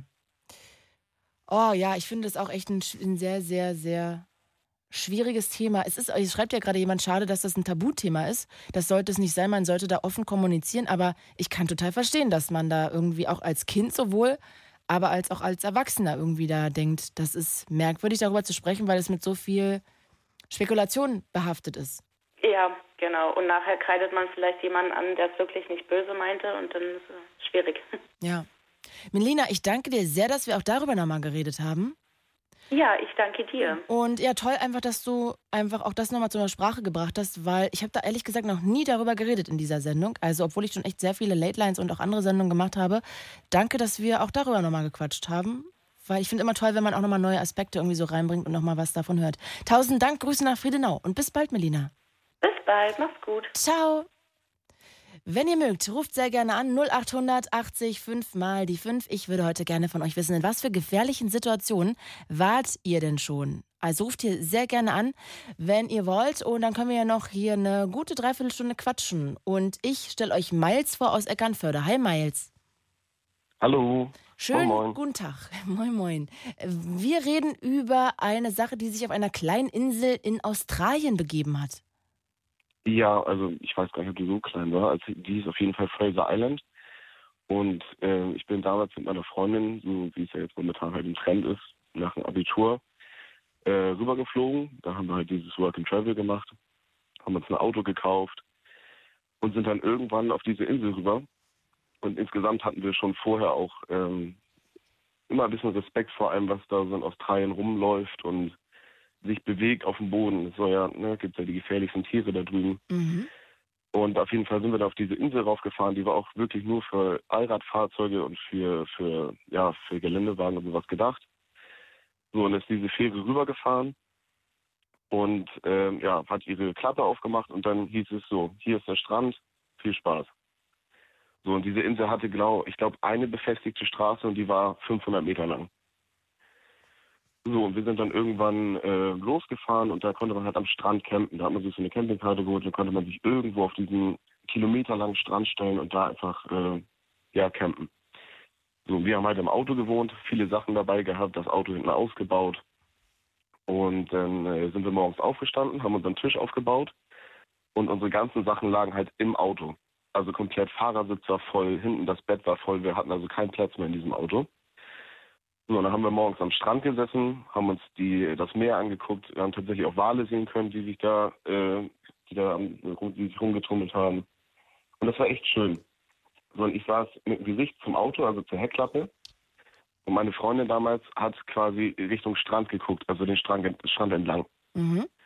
Und vorher auf dieser Insel wurde auch immer gewarnt, es standen überall Schilder, man soll auf Dingos aufpassen. Das ist so eine Mischung, von der Größe her kann man sich das vorstellen wie eine Mischung aus Fuchs und Wolf, also so Hundgröße, Labrador-mäßig so diese Größe. Und es wurde halt gewarnt und äh, durch diese ganzen Treffen mit anderen Backpackern hat man da so Schauergeschichten gehört. Es sind auch schon Kinder von diesen Tieren umgebracht worden, weil die halt klein genug waren, um die mitzunehmen. Oh, puh, Und wir okay. saßen da also und äh, auf einmal hatte meine Freundin einen ganz fahlen äh, Gesichtsausdruck und hat sich umgedreht und ist weggelaufen. Und ich dachte, was ist denn nun los? Also ich sag mal gut, nach dem, nach dem Aufstehen morgens sieht man nie gut aus, aber ich habe gedacht, daran kann es ja nicht liegen. Und dann habe ich mich umgedreht und dann kamen vier von diesen Hunden auf uns zugerannt. Vier? So, das, ja, genau. Und die sind halt meistens in Gruppen unterwegs. Und das Problem ist halt, wir haben halt alles ins Auto geschmissen, weil wir frühstücken wollten. Und dementsprechend war auch kein Platz im Auto, wo man sich jetzt irgendwie hätte reinschmeißen können oder so. Und ich habe sie nur rennen gesehen und wir haben morgens halt, wir haben halt, halt über Besteck, mein Besteckmesser äh, war ein, Klappmesser, ein scharfes. Dafür haben wir uns halt morgens das Essen mitgemacht. So, und ich habe mich umgedreht und sah diese Tiere auf mich zurennen und habe nur noch dieses Messer in der Hand gehabt und habe wirklich in dem Moment nicht mehr viel gedacht. Ich habe gedacht, was machst du jetzt, wenn die wirklich auf dich zugerannt kommen und äh, ja, quasi versuchen, dich aufzuessen. So, das war halt der Moment, wo ich wirklich Angst um mein Leben hatte. Das war das erste Mal, wo ich wirklich gesagt habe, das war ein Moment, wo ich wirklich gedacht habe, ich muss jetzt sterben. Die Verstehe ich. Tiere sind aber zum Glück 20 Meter vor mir gehalten, haben miteinander gespielt und sind wieder abgehauen. Oh Gott. Genau, und ich habe halt wirklich gedacht, ich müsste jetzt um mein Leben kämpfen. Darf Das ich kurz fragen, hätte man nicht aufs Auto klettern können? Oder können Hätte da man auch, hoch? aber in dem Moment, in dem Moment, wo ich mich umgedreht habe und die Tiere oder die, Ja. die, die, die Dinge sind auf mich zugelaufen, da habe ich gar nichts mehr gedacht.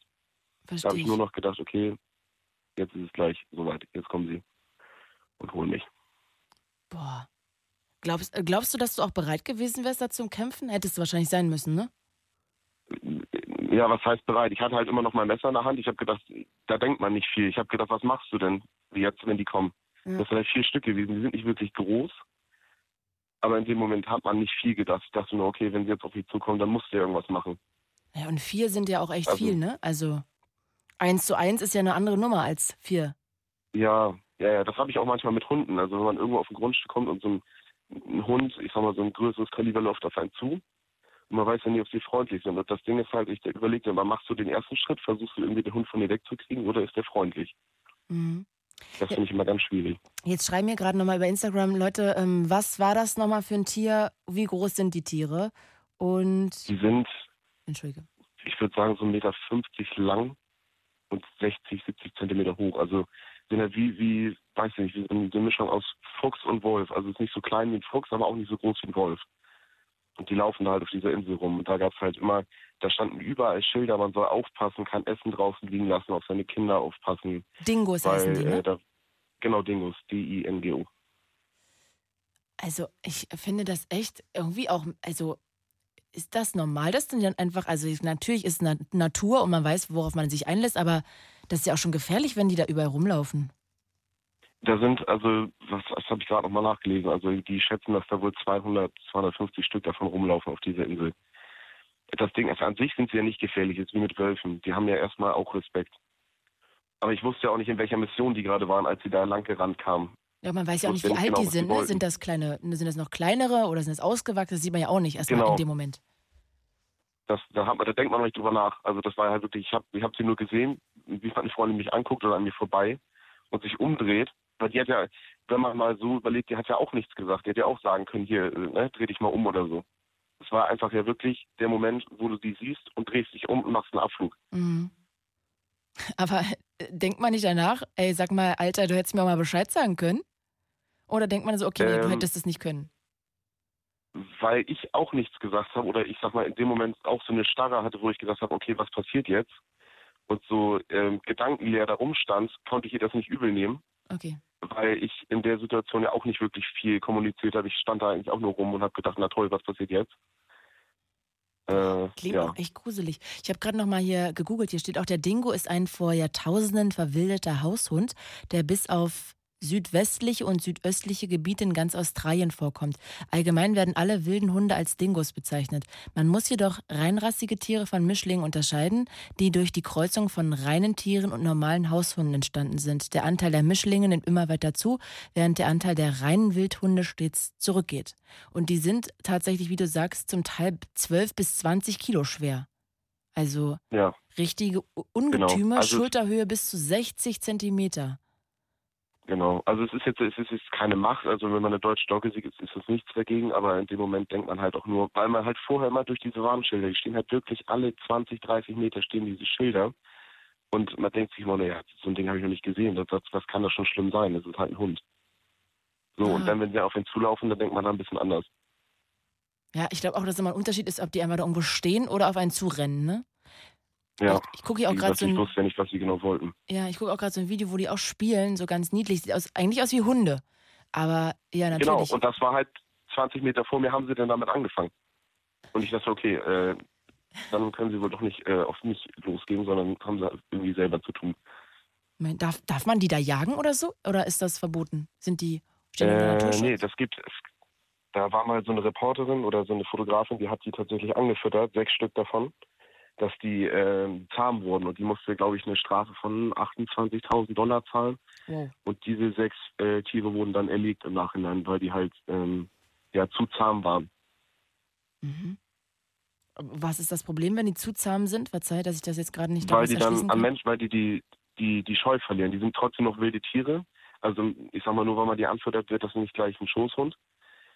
Ähm, aber die kommen halt näher an die Menschen ran und ich sag mal, wenn denen irgendwas nicht passt, mal angenommen, die haben Junge dabei Ah, okay, dann sind die trotzdem noch gefährlich, nicht zahm, sondern Genau. sie sind einfach nur an den Menschen noch mehr gewöhnt. Quasi. Genau. Dann Okay, verstehe. Sieht halt schlecht aus.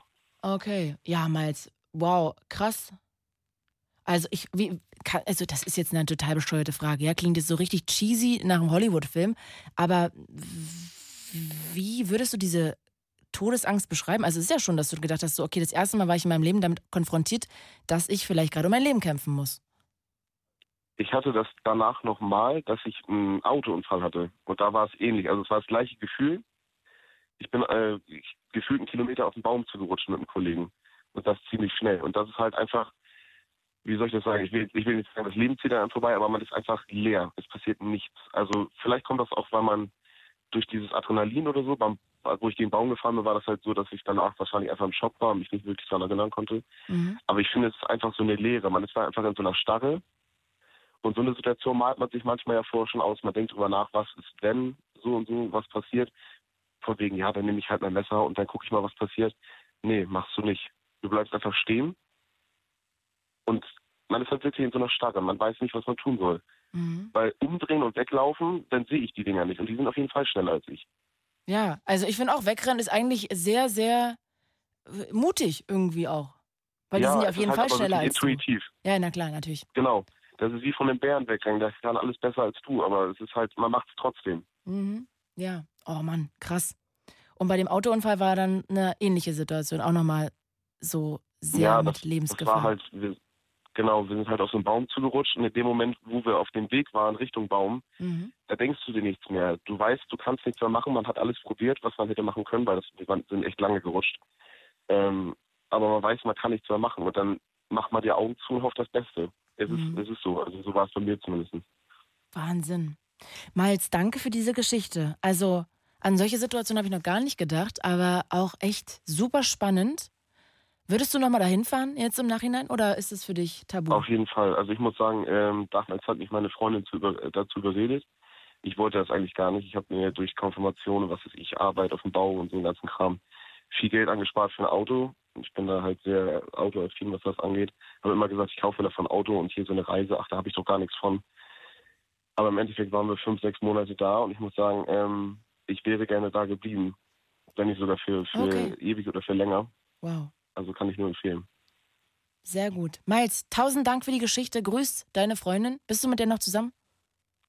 Ja, leider nicht, aber Oh mein Gott, Geschichte. jetzt habe ich auch noch voll in die Wunde gestochert. nein, das ist auch schon, wie lange ist das her? Schon zwei Jahre. Ah. Also ist alles gut. Naja, kann ja trotzdem noch wehtun. Du findest eine ganz tolle andere Frau, Miles. Du bist ein guter Typ. Ich hoffe das. Du hast ein Messer in der Hand, wenn die Dingos kommen. Da kann nicht viel schief gehen. ja, ja, das wird. Ich danke dir fürs Anrufen. Bis bald. Bis bald. Tschüssi. Tschüss. 0800 80 5 mal die 5 ist die Telefonnummer. Wir reden heute über gefährliche Situationen. Was für Situationen habt ihr euch schon mal befunden, wo ihr gedacht habt, so, hui, das war knapp, da hatte ich echt Angst, da hätte es auch schief laufen können. 0800 80 5 mal die 5. Ansonsten könnt ihr auch sehr, sehr gerne euch über Instagram einklinken. Ich videostreame die ganze Sendung hier heute. Also mit Bild könnt ihr quasi gucken und mit den anderen kommentieren über meinen Instagram-Account Claudia Kamit mit I-E-T-H. Und ich freue mich wahnsinnig, dass jetzt Glenn anruft aus Rostock. Hi Glenn. Guten Abend. Guten Abend. Ich freue mich sehr. Also, also ich muss gerade sagen, ich bin gerade sehr glücklich, diese Sendung moderieren zu dürfen, denn ich darf jetzt mit einem jemandem reden, mit dem ich glaube ich sonst hätte wahrscheinlich nie reden können. Du bist ein Scharfschütze. Ja. Wie wird Ich war man seit 16 Jahren. also, das heißt mit 21 hast du angefangen. Wie wird man denn Scharfschütze ja. und wie entscheidet man sich dafür? Ja, ich bin damals zur Bundeswehr gegangen und da hat man dann festgestellt, dass ich sehr gute Augen habe. Also A1. Was heißt Und A1? Das heißt 100 Prozent. A1 ist, genau, A1 ist, Kla also Klasse 1, 100 Prozent auf beiden Augen. Und dann hat man festgestellt, dass ich manchmal Dinge sehe, die jemand anders nicht so sehen könnte oder sehen würde. Mhm. Und dann habe ich ja, mir überlegt, Mensch, eins und eins, ich habe gute Augen, warum nicht? Scharfschütze wird eigentlich immer gesucht. Und dann habe ich mich ausbilden lassen als Scharfschütze bei der Bundeswehr. Wie lange dauert sowas? Ähm, drei Jahre. Mhm. Und darf ich Und kurz ich fragen, wie, was, wie ist denn so eine Ausbildung? Man lernt wahrscheinlich Theorie und dann muss man immer sich auf irgendwelche Häuser, Dächer legen und Genau. auf irgendwelche Ziele unten schießen. Genau, genau. Also ähm, die Theorie geht acht Monate. Da lernst du dann deine Waffe kennen. Du lernst die wirklich kennen, also du schläfst auch mit deiner Waffe, damit du auch wirklich, also es ist praktisch wie deine Ehefrau, damit du zu deiner Waffe Vertrauen hast und dass du die auch wirklich kennst, wie du sie handhaben, wie sie reagiert, wenn du schießt, wie du was machen musst. Und ähm, ja, dann lernst du sie im, im blinden Zustand mit Augen zu, ähm, die Waffe auseinanderzubauen, wieder zusammenzubauen und wie auch immer. Darf ich mal fragen, man sieht das immer in Hollywood-Filmen, dass sie das auch immer machen, auseinanderbauen und zusammenbauen. Das ist Warum so. ist das wichtig? Warum kann die denn nicht zusammenbleiben? Und man macht da Ähm. einfach nur, macht in einen Waffenkoffer und entsichert die.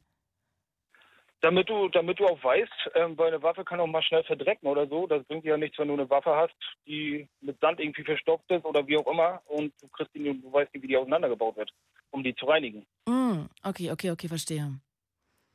Wie lange brauchst du, um so ein Scharfschützengewehr auseinanderzubauen? Also eine gute Zeit ist ja so zwischen 44 und 51 Sekunden.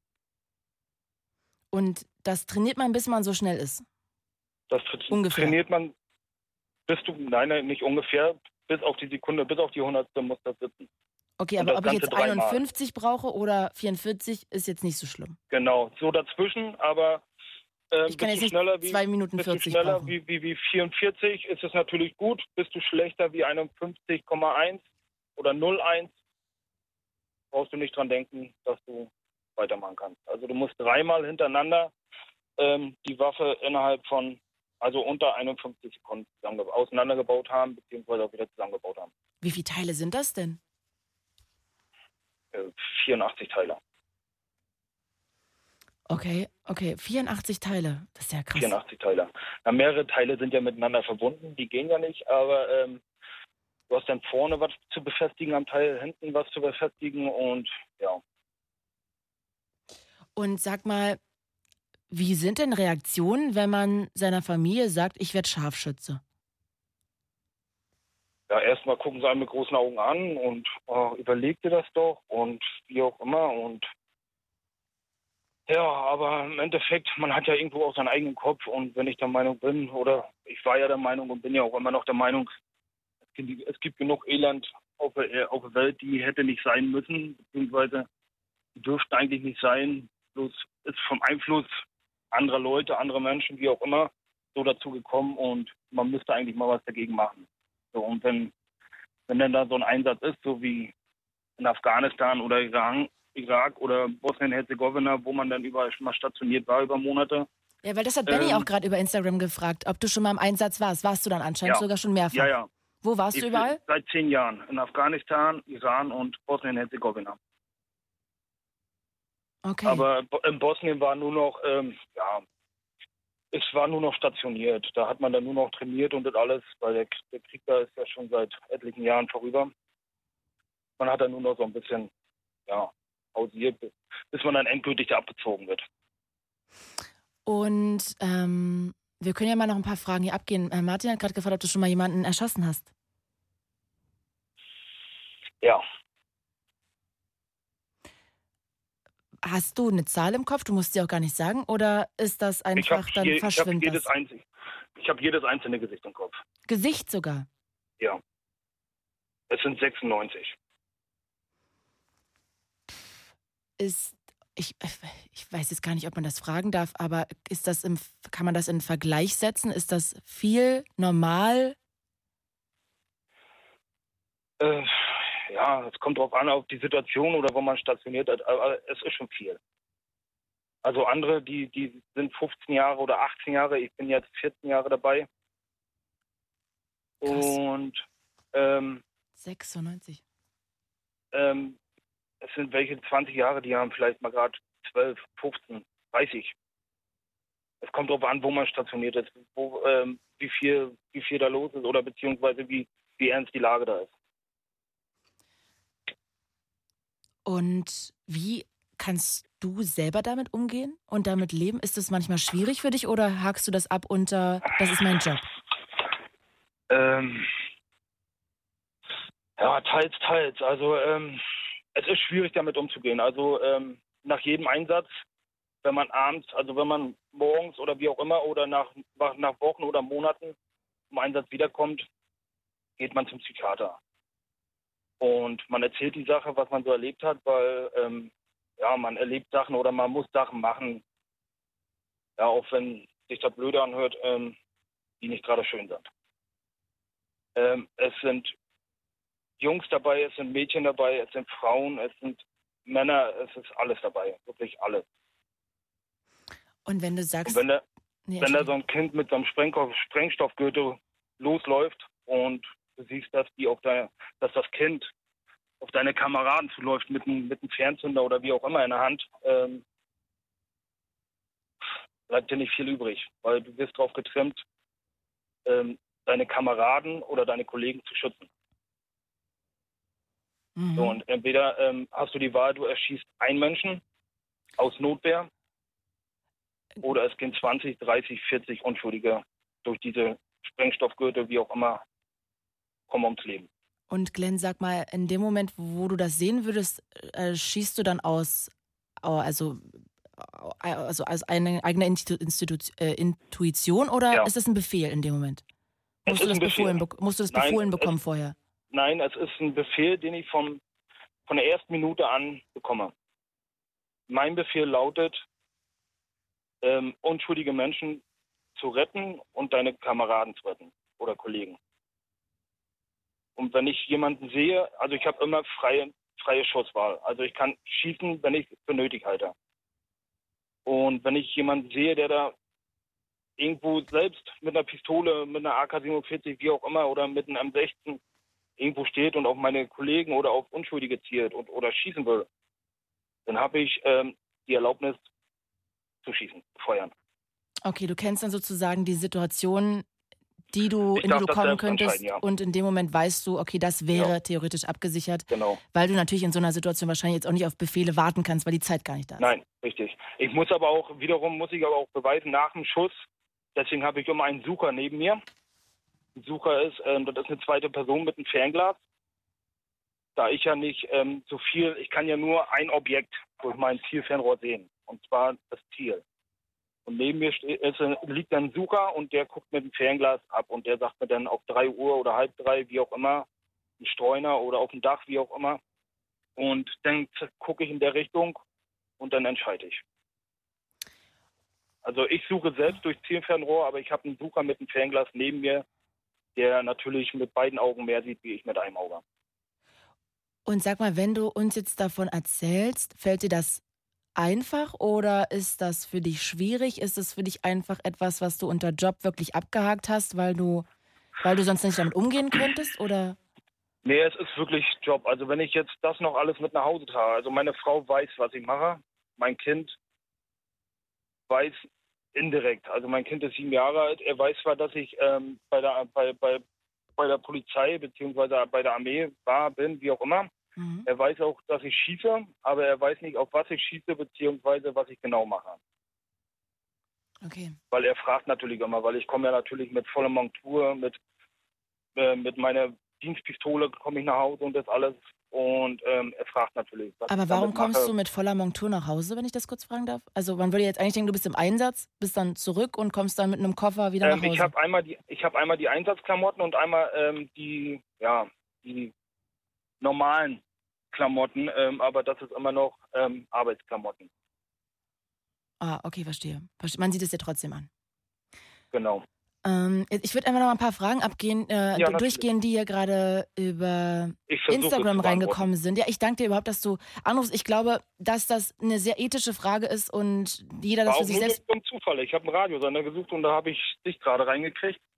Und dann habe ich das Thema gehört und dann, ach, ich habe ja noch ein bisschen zu fahren, dann rufe ich da mal an. Ja, ich finde es auch total toll, weil ich glaube, dass natürlich das auch ein Job ist, wo man weiß, dass man sehr viel mit Leuten konfrontiert ist, die erstmal sagen, wie kannst du das machen? Du bist, ähm, Genau. keine Ahnung, du bringst Man wird Leute sehr schnell um. verurteilt. Genau, genau. Das kann ich mir vorstellen, als Massenmörder, als was auch immer. Von daher, Ja. ähm, ich würde jetzt gerne diesen ethischen Aspekt einfach mal da rauslassen, weil ich glaube, das muss ja immer jeder für sich irgendwie beantworten. Ich glaube, das führt uns jetzt auch nicht weiter.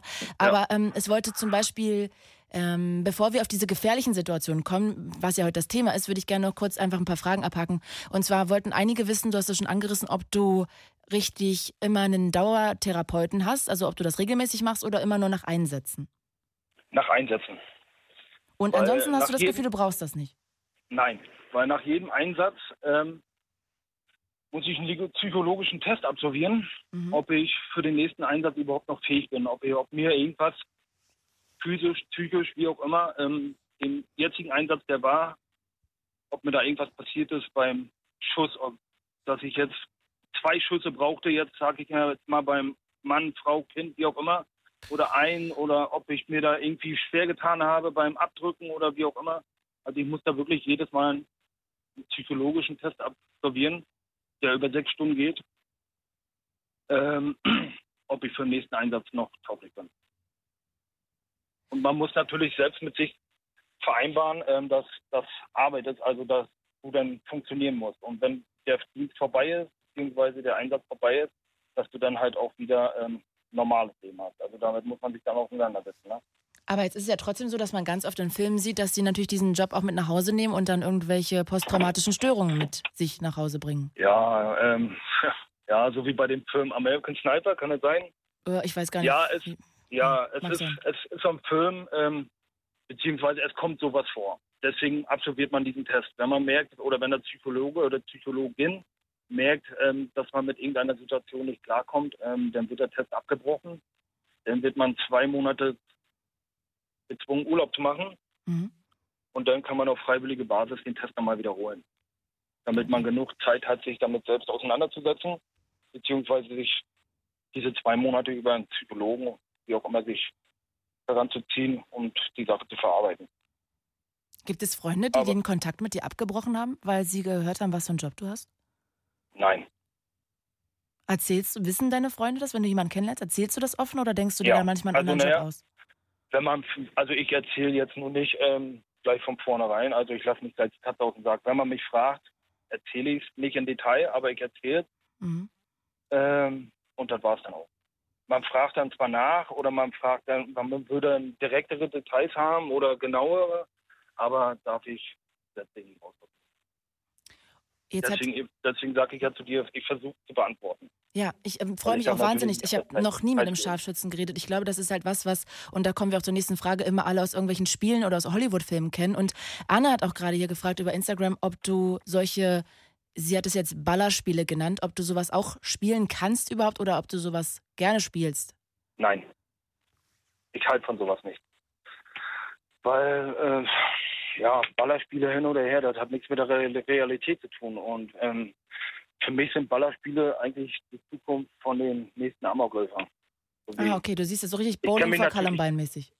Genau, also ich kenne mich natürlich auch mit, ich weiß natürlich, was momentan auf dem Markt gibt, ähm, weil darauf wird man auch getrimmt, ähm, beziehungsweise, ähm, ja, man wird, man wird damit, äh, man wird da informiert, so wie Counter-Strike und Call Warum wirst du da sowas alles. informiert? Was ist der Sinn davon, dass du Ähm, das weißt? Zum Beispiel, wenn man Kinder hat, dass man, ähm, ja, dass man denen das dann erklärt, ähm, dass das eigentlich nichts Gutes ist. Ah, okay. Weil so ein Ballerspiel ist zwar vielleicht irgendwo ja, ein Zeitvertreib, aber ähm, ja, viele Spiele bringen auch einen, der, der labil ist oder wie auch immer, ähm, dazu, das mal ganz schnell in der Realität umzusetzen. Mhm. Okay, also das verurteilst du auch auf eine gewisse Weise und wirst dann da- dadurch informiert, dass du einfach da im Bilde bist, was auch deine Familie angeht, damit Genau. du die theoretisch äh, auf eine Genau. gewisse Art schützen kannst, auch falls dein Sohn irgendwie oder deine Genau, Tochter sich genau. an sowas ranwagt. Ja. Ähm, also, weil hier noch so viele Fragen kommen, ich habe das Gefühl, ich könnte hier noch eine Million Fragen stellen. Ich würde jetzt noch eine letzte stellen und dann kommen wir mal zu dem Part, der ja eigentlich in der Sendung heute aktiv ist, nämlich ob es äh, was für gefährliche Situationen es auch für dich schon gab und wann es besonders gefährlich ist. Aber einer wollte noch wissen, ob du Albträume hast. Nein, Gar nicht. gar nicht. Ich habe zwar manche Träume, da sehe ich Gesichter, also da sehe ich den Schuss, also da, ja, also ich sehe den Schuss und das Gesicht, aber Aber wie verarbeitest du es denn, dass du ein Kind, eine Frau erschossen hast? Wie macht man das? ja, das ist eine, Einst- das, das ist eine Einstellungssache. Entweder, Okay. entweder die Person oder ich oder wir. Okay, also es ist so ein So, entweder und da oder. Ich nach, Hau- und, ja, genau. Und da ich nach Hause will und ich eine Frau und ein Kind habe, ähm, sag ich mir immer, erst er und dann ich. Und da hast du nie Angst, einen Fehler zu machen? Dich falsch zu entscheiden, zu früh zu drücken? Ja, der, Pro der Problem ist, in dem Moment muss man funktionieren, also wie eine Maschine. Also man muss das wirklich abschätzen können. Mhm. So, Okay. und wenn, aber sobald man sieht oder merkt, er trägt was oder sie trägt was unterm Arm oder unterm Kittel oder hat was am Bauch geschnallt oder hat eine Pistole, Gewehr, wie auch immer, irgendwie in der Hand, hast du, hab ich beziehungsweise ähm, freie Schusswahl. Ich finde das echt, ja, einen wahnsinnig heftigen Job, den du hast. Also sich dafür zu entscheiden, muss auch wirklich eine Wahnsinnsentscheidung gewesen sein für dich. War dir das bewusst, was da so auf dich zukommt? Würdest, du's, würdest du dich nochmal dafür Ich würde entscheiden? jede Zeit wieder, ja, ich würde jede Zeit wieder machen. Okay. Weil es ist, es ist, also für, es ist ein schöner Job, weil ich weiß, ähm, ich helfe Menschen. Ich, ich rette Leben. Mhm. Und das ist das, das halte ich mir immer vor Augen. Und das ist das Schöne. Glenn, let's, lass uns noch mal kurz auf den Gefahrenpunkt kommen. Ja. Was würdest du denn sagen, in was für einer Gefahr warst du schon? Also jetzt, ich glaube, das liegt auf der Hand, dass generell Krieg Gefahr ist, aber könntest du noch so eine Situation erzählen, die du darfst oder umschreiben ungefähr? Also ich habe vier Schüsse abgekriegt und einen Granatsplitter. Vier Schüsse. Wo, wo sind Vier diese Schüsse. Schüsse gelandet? Einen im Oberarm, einen im Schenkel, einen in der Wade und einen am rechten Bauchseite. Jetzt denkt man eigentlich, ich jedenfalls, dass man als Sniper ja immer oben, oben auf einem Dach liegt. Mhm. Und von, also sorry, das klingt jetzt wahrscheinlich total äh, seltsam, aber von wo kommen die Schüsse dann? Also Granatsplitter ist klar, aber woher kommen die Schüsse dann? Von einem Dach, was über dir liegt? Oder Abpraller? Oder? Nee, also es sind meistens Querschläger. Also ähm, Okay. entweder von der eigenen Leute oder von vom anderen Schützen, wie auch immer. Also zwei sind ähm, gewesen, da wurden wir angegriffen, da waren wir auf dem Weg zu, Sta zu Basis. Und da hat man dann von Weitem auf uns geschossen und da habe ich, da ist, da sind die zwei Pist äh, zwei Patronen von dem Chassis vom, von dem Humvee abgeprallt, weil die ja gepanzert sind und sind dann bei mir einer im Oberschenkel und einer in der Wade reingegangen. Du Glenn, weil jetzt hier gerade noch drei Leute fragen, warum du deine Waffe eigentlich mit nach Hause nehmen darfst. Ist das normal? Ich stell's jetzt einfach die Frage, weil das so viele Fragen Also, gerade. Also ähm, meine Waffe, meine Dienstwaffe selbst nicht, also mein Scharfschützengewehr selbst nicht. Das ist, liegt, das ist in der, das ist in der Basis im, im gepanzerten Schrank. Okay. Meine Dienstwaffe, Als Bundeswehrsoldat quasi. genau, meine Dienstwaffe, die nehme ich mit nach Hause, aber die ist immer ungeladen. Also das Magazin liegt im Schrank an der Basis, aber die Waffe selbst muss ich mit nach Hause nehmen. Weil das ist Vorschrift, ähm, wenn die Waffe öffentlich zugänglich ist, kann man da nur einen kleinen Kratzer mit einer Schraube, wenn man weiß ja nicht, was man so oder Okay, wen man so in der Basis rumlaufen hat. Okay, nicht nur, weil das viele gefragt haben, Glenn. Aber Man, lass uns. man, nennt ja, man, nennt, das- man nennt das ja so auf Schläfer. Ähm, man kann genug Umfug machen mit einer Waffe, die nicht geladen ist. Absolut. Für denjenigen, den sie gehört. Sag mal doch jetzt aber noch relativ abschließend, wie, gef also, äh, wie große Angst hast du, wenn du da auf einem Dach liegst? Wenn du gerade auch selber Gar schon keine, viermal gar angeschossen keine. hast? Weil dann brauche ich nicht hochgehen. Du hast gar keine Angst. Nein. Wenn ich mit Angst hochgehe, es ist wie, als wenn ein Hund vor dir steht. Wenn du Angst hast, wirst du gebissen. Und, wenn ich Angst habe und ich auf dem Dach mich oben hinlegen muss und da acht Stunden oder zehn Stunden in der Sonne brate, ähm, darf ich keine Angst haben, weil dann habe ich verloren. Dann, Und auch nicht, wenn du den Sachen, die Sachen packst, den Koffer packst, um loszufliegen, hast du auch keine Angst. nein. Weil dann kann ich aufhören. Jetzt ist ja, Glenn, heute die Frage der Sendung der Late Line, was ist die gefährlichste Situation, in der du je warst? Was wäre deine Antwort darauf? Gegnerischer Sniper, also Scharfschütze.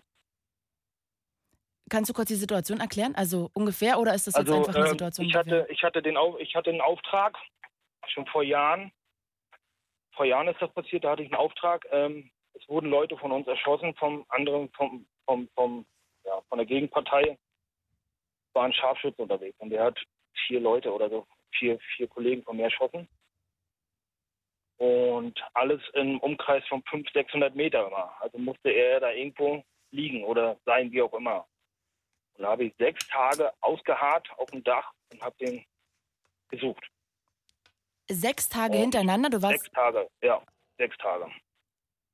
Äh, Wie wird man da versorgt? Von seinen Kollegen oder gar nicht? Doch, ja, ja, von, irgendwie. von, meinem, von meinem Sucher werde ich versorgt dann. Also ich bewege mich gar nicht, also ich liege da wirklich. Ähm, ich darf 20 Minuten in der Stunde abends oder nachts schlafen und mein Sucher ist dann wach und sucht dann, beziehungsweise guckt die Gegend ab. Und in der Zeit, wie ich schlafe, ähm, sichert er mich praktisch ab. So, und alle 20 Minuten weckt er mich, dann mache ich 40, dann muss ich 40 Minuten wieder durchs, durch die Linse gucken und selber suchen. Und das sechs Tage lang. Boah. Und wie ist die Situation dann ausgegangen? Ich habe ihn erwischt. Und hast du nicht Angst, dass da jemand mal sechs Tage auf dem Dach liegt und dich dann am Ende erwischt?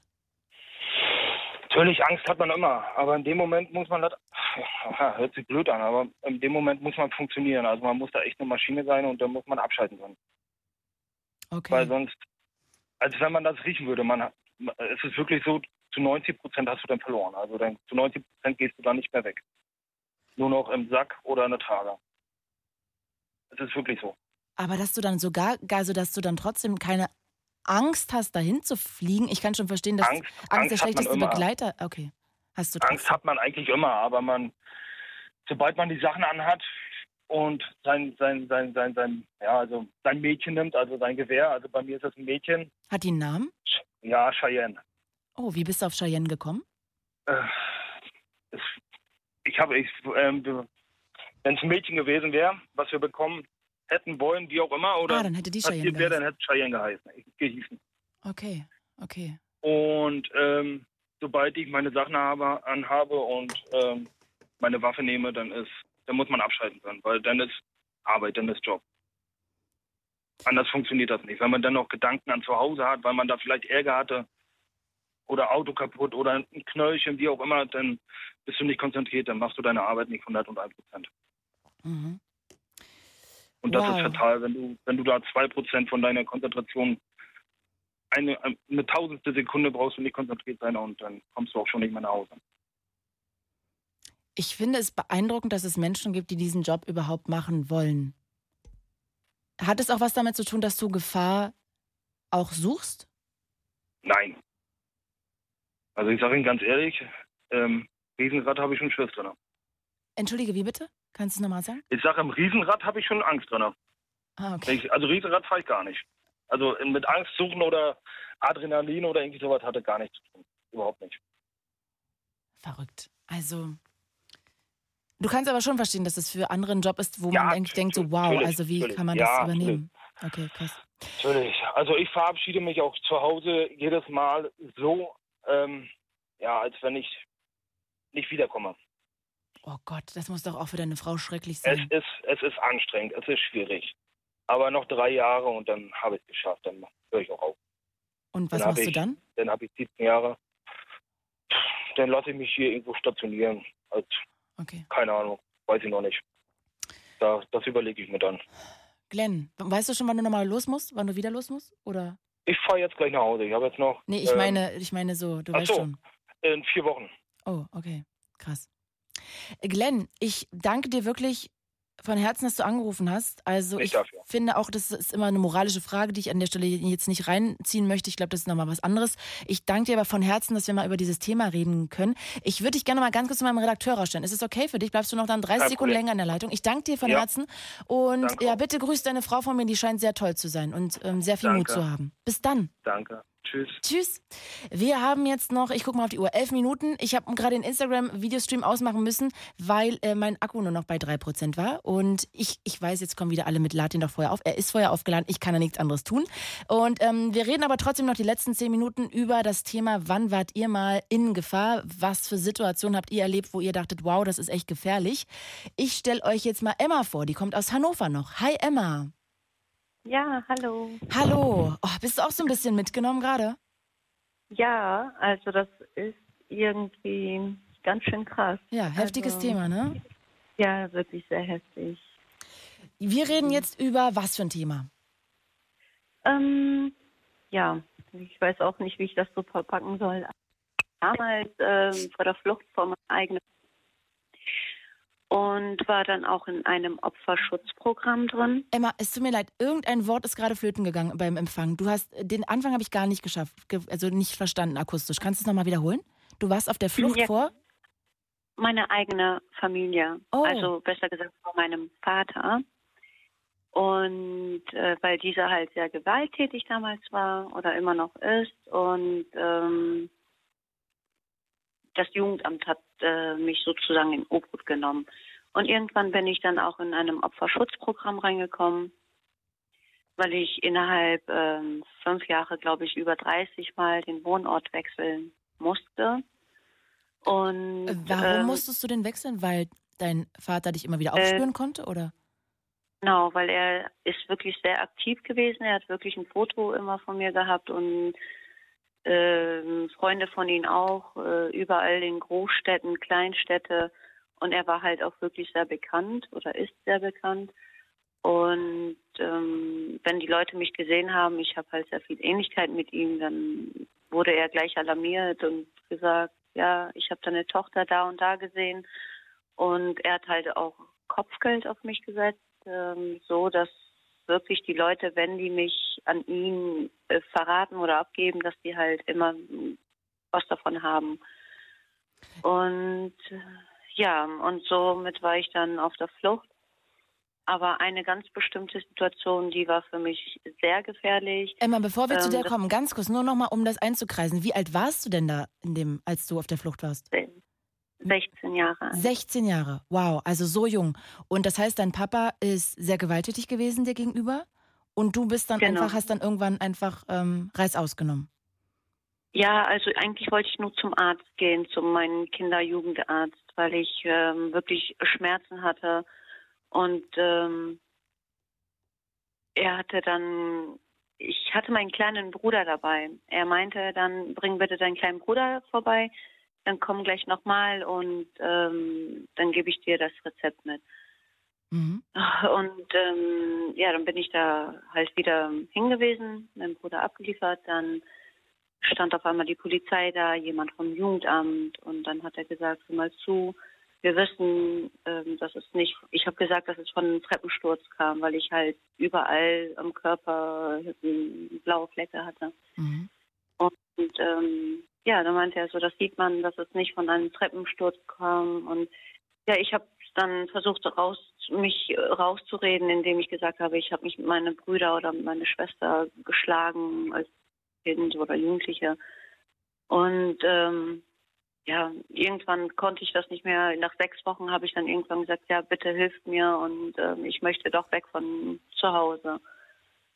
Ja, und dann haben die mich dann mitgenommen. Ich hatte wirklich nur, ja, einen kleinen Rucksack mit, wo ich ein paar Hose, also ein, eine Jeans, äh, ein Turnschuh, also ein paar Turnschuhe und äh, ja, so Kleinigkeiten einfach. Ich habe halt nicht groß drüber nachgedacht.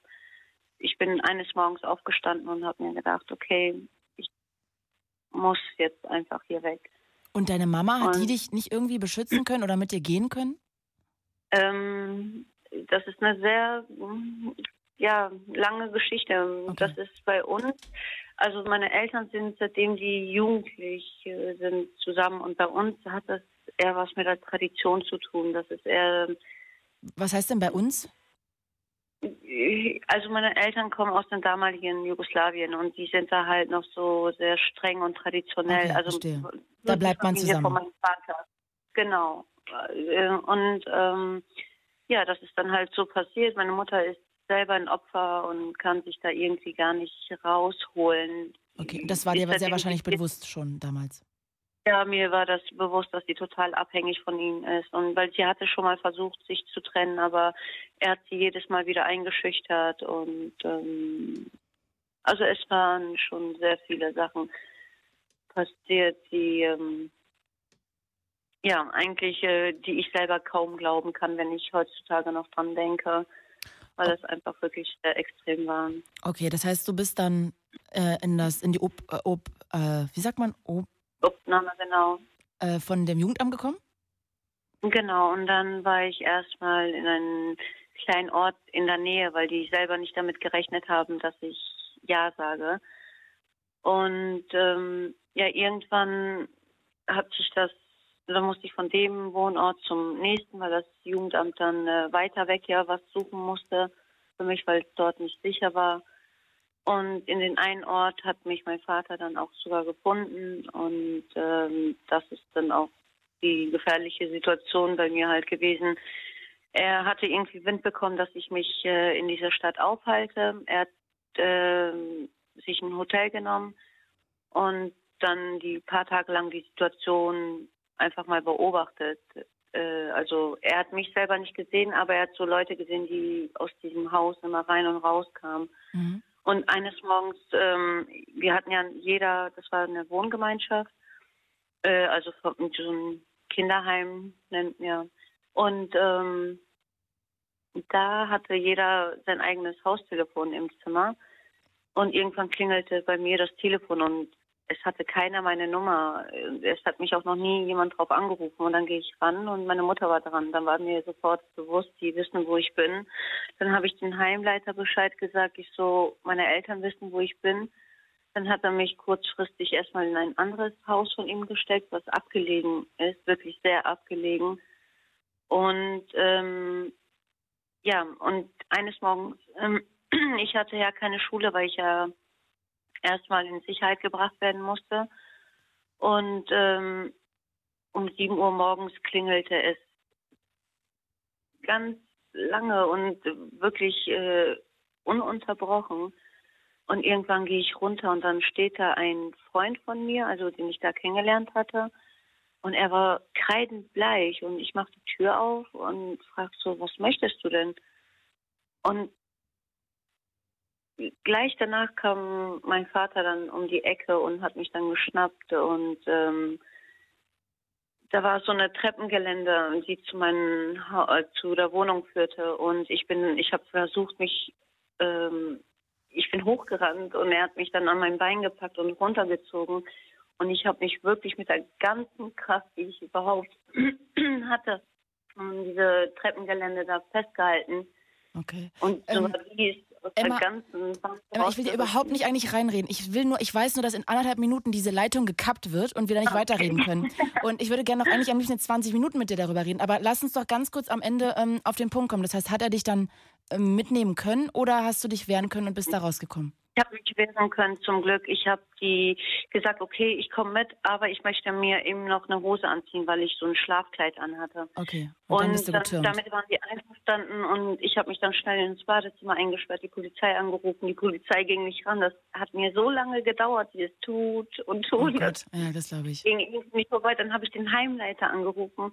Ich habe gesagt, mein Vater ist hier und äh, dann hat mein Vater auch schon die Badezimmertür eingebrochen und gleich danach war die Polizei schon da. Emma, jetzt wirklich, weil ich jetzt leider wirklich ganz auf die Tube drücken muss. Abschließend, jetzt ist zehn Jahre vergangen. Geht es dir jetzt gut? Bist du sozusagen aus dieser Situation raus? Leider noch nicht, aber ich hoffe, es wird bald besser.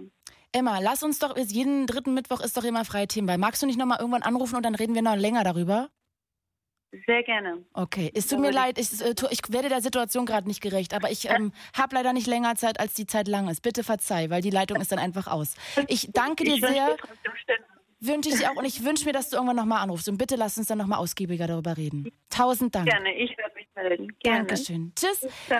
Damit bedanke ich mich jetzt. Bin raus. Ich wünsche euch einen wunderschönen Abend. Danke an alle, die angerufen haben. Fragen, Feedback, ihr wisst, äh, überall Themenvorschläge auch sehr gerne. Wir hören uns nächste Woche Mittwoch hier wieder und ich danke, mir- bedanke mich bei allen, die angerufen haben. Damit gute Nacht, mein Name Claudia Kamit. Schlaf gut. Ciao. Dieser Podcast wurde euch präsentiert von Das Ding. Fritz vom RBB. Enjoy. MDR Sputnik. Unser Ding. Und UFM. Für weitere Infos, Themenvorschläge und Feedback, lateline.de.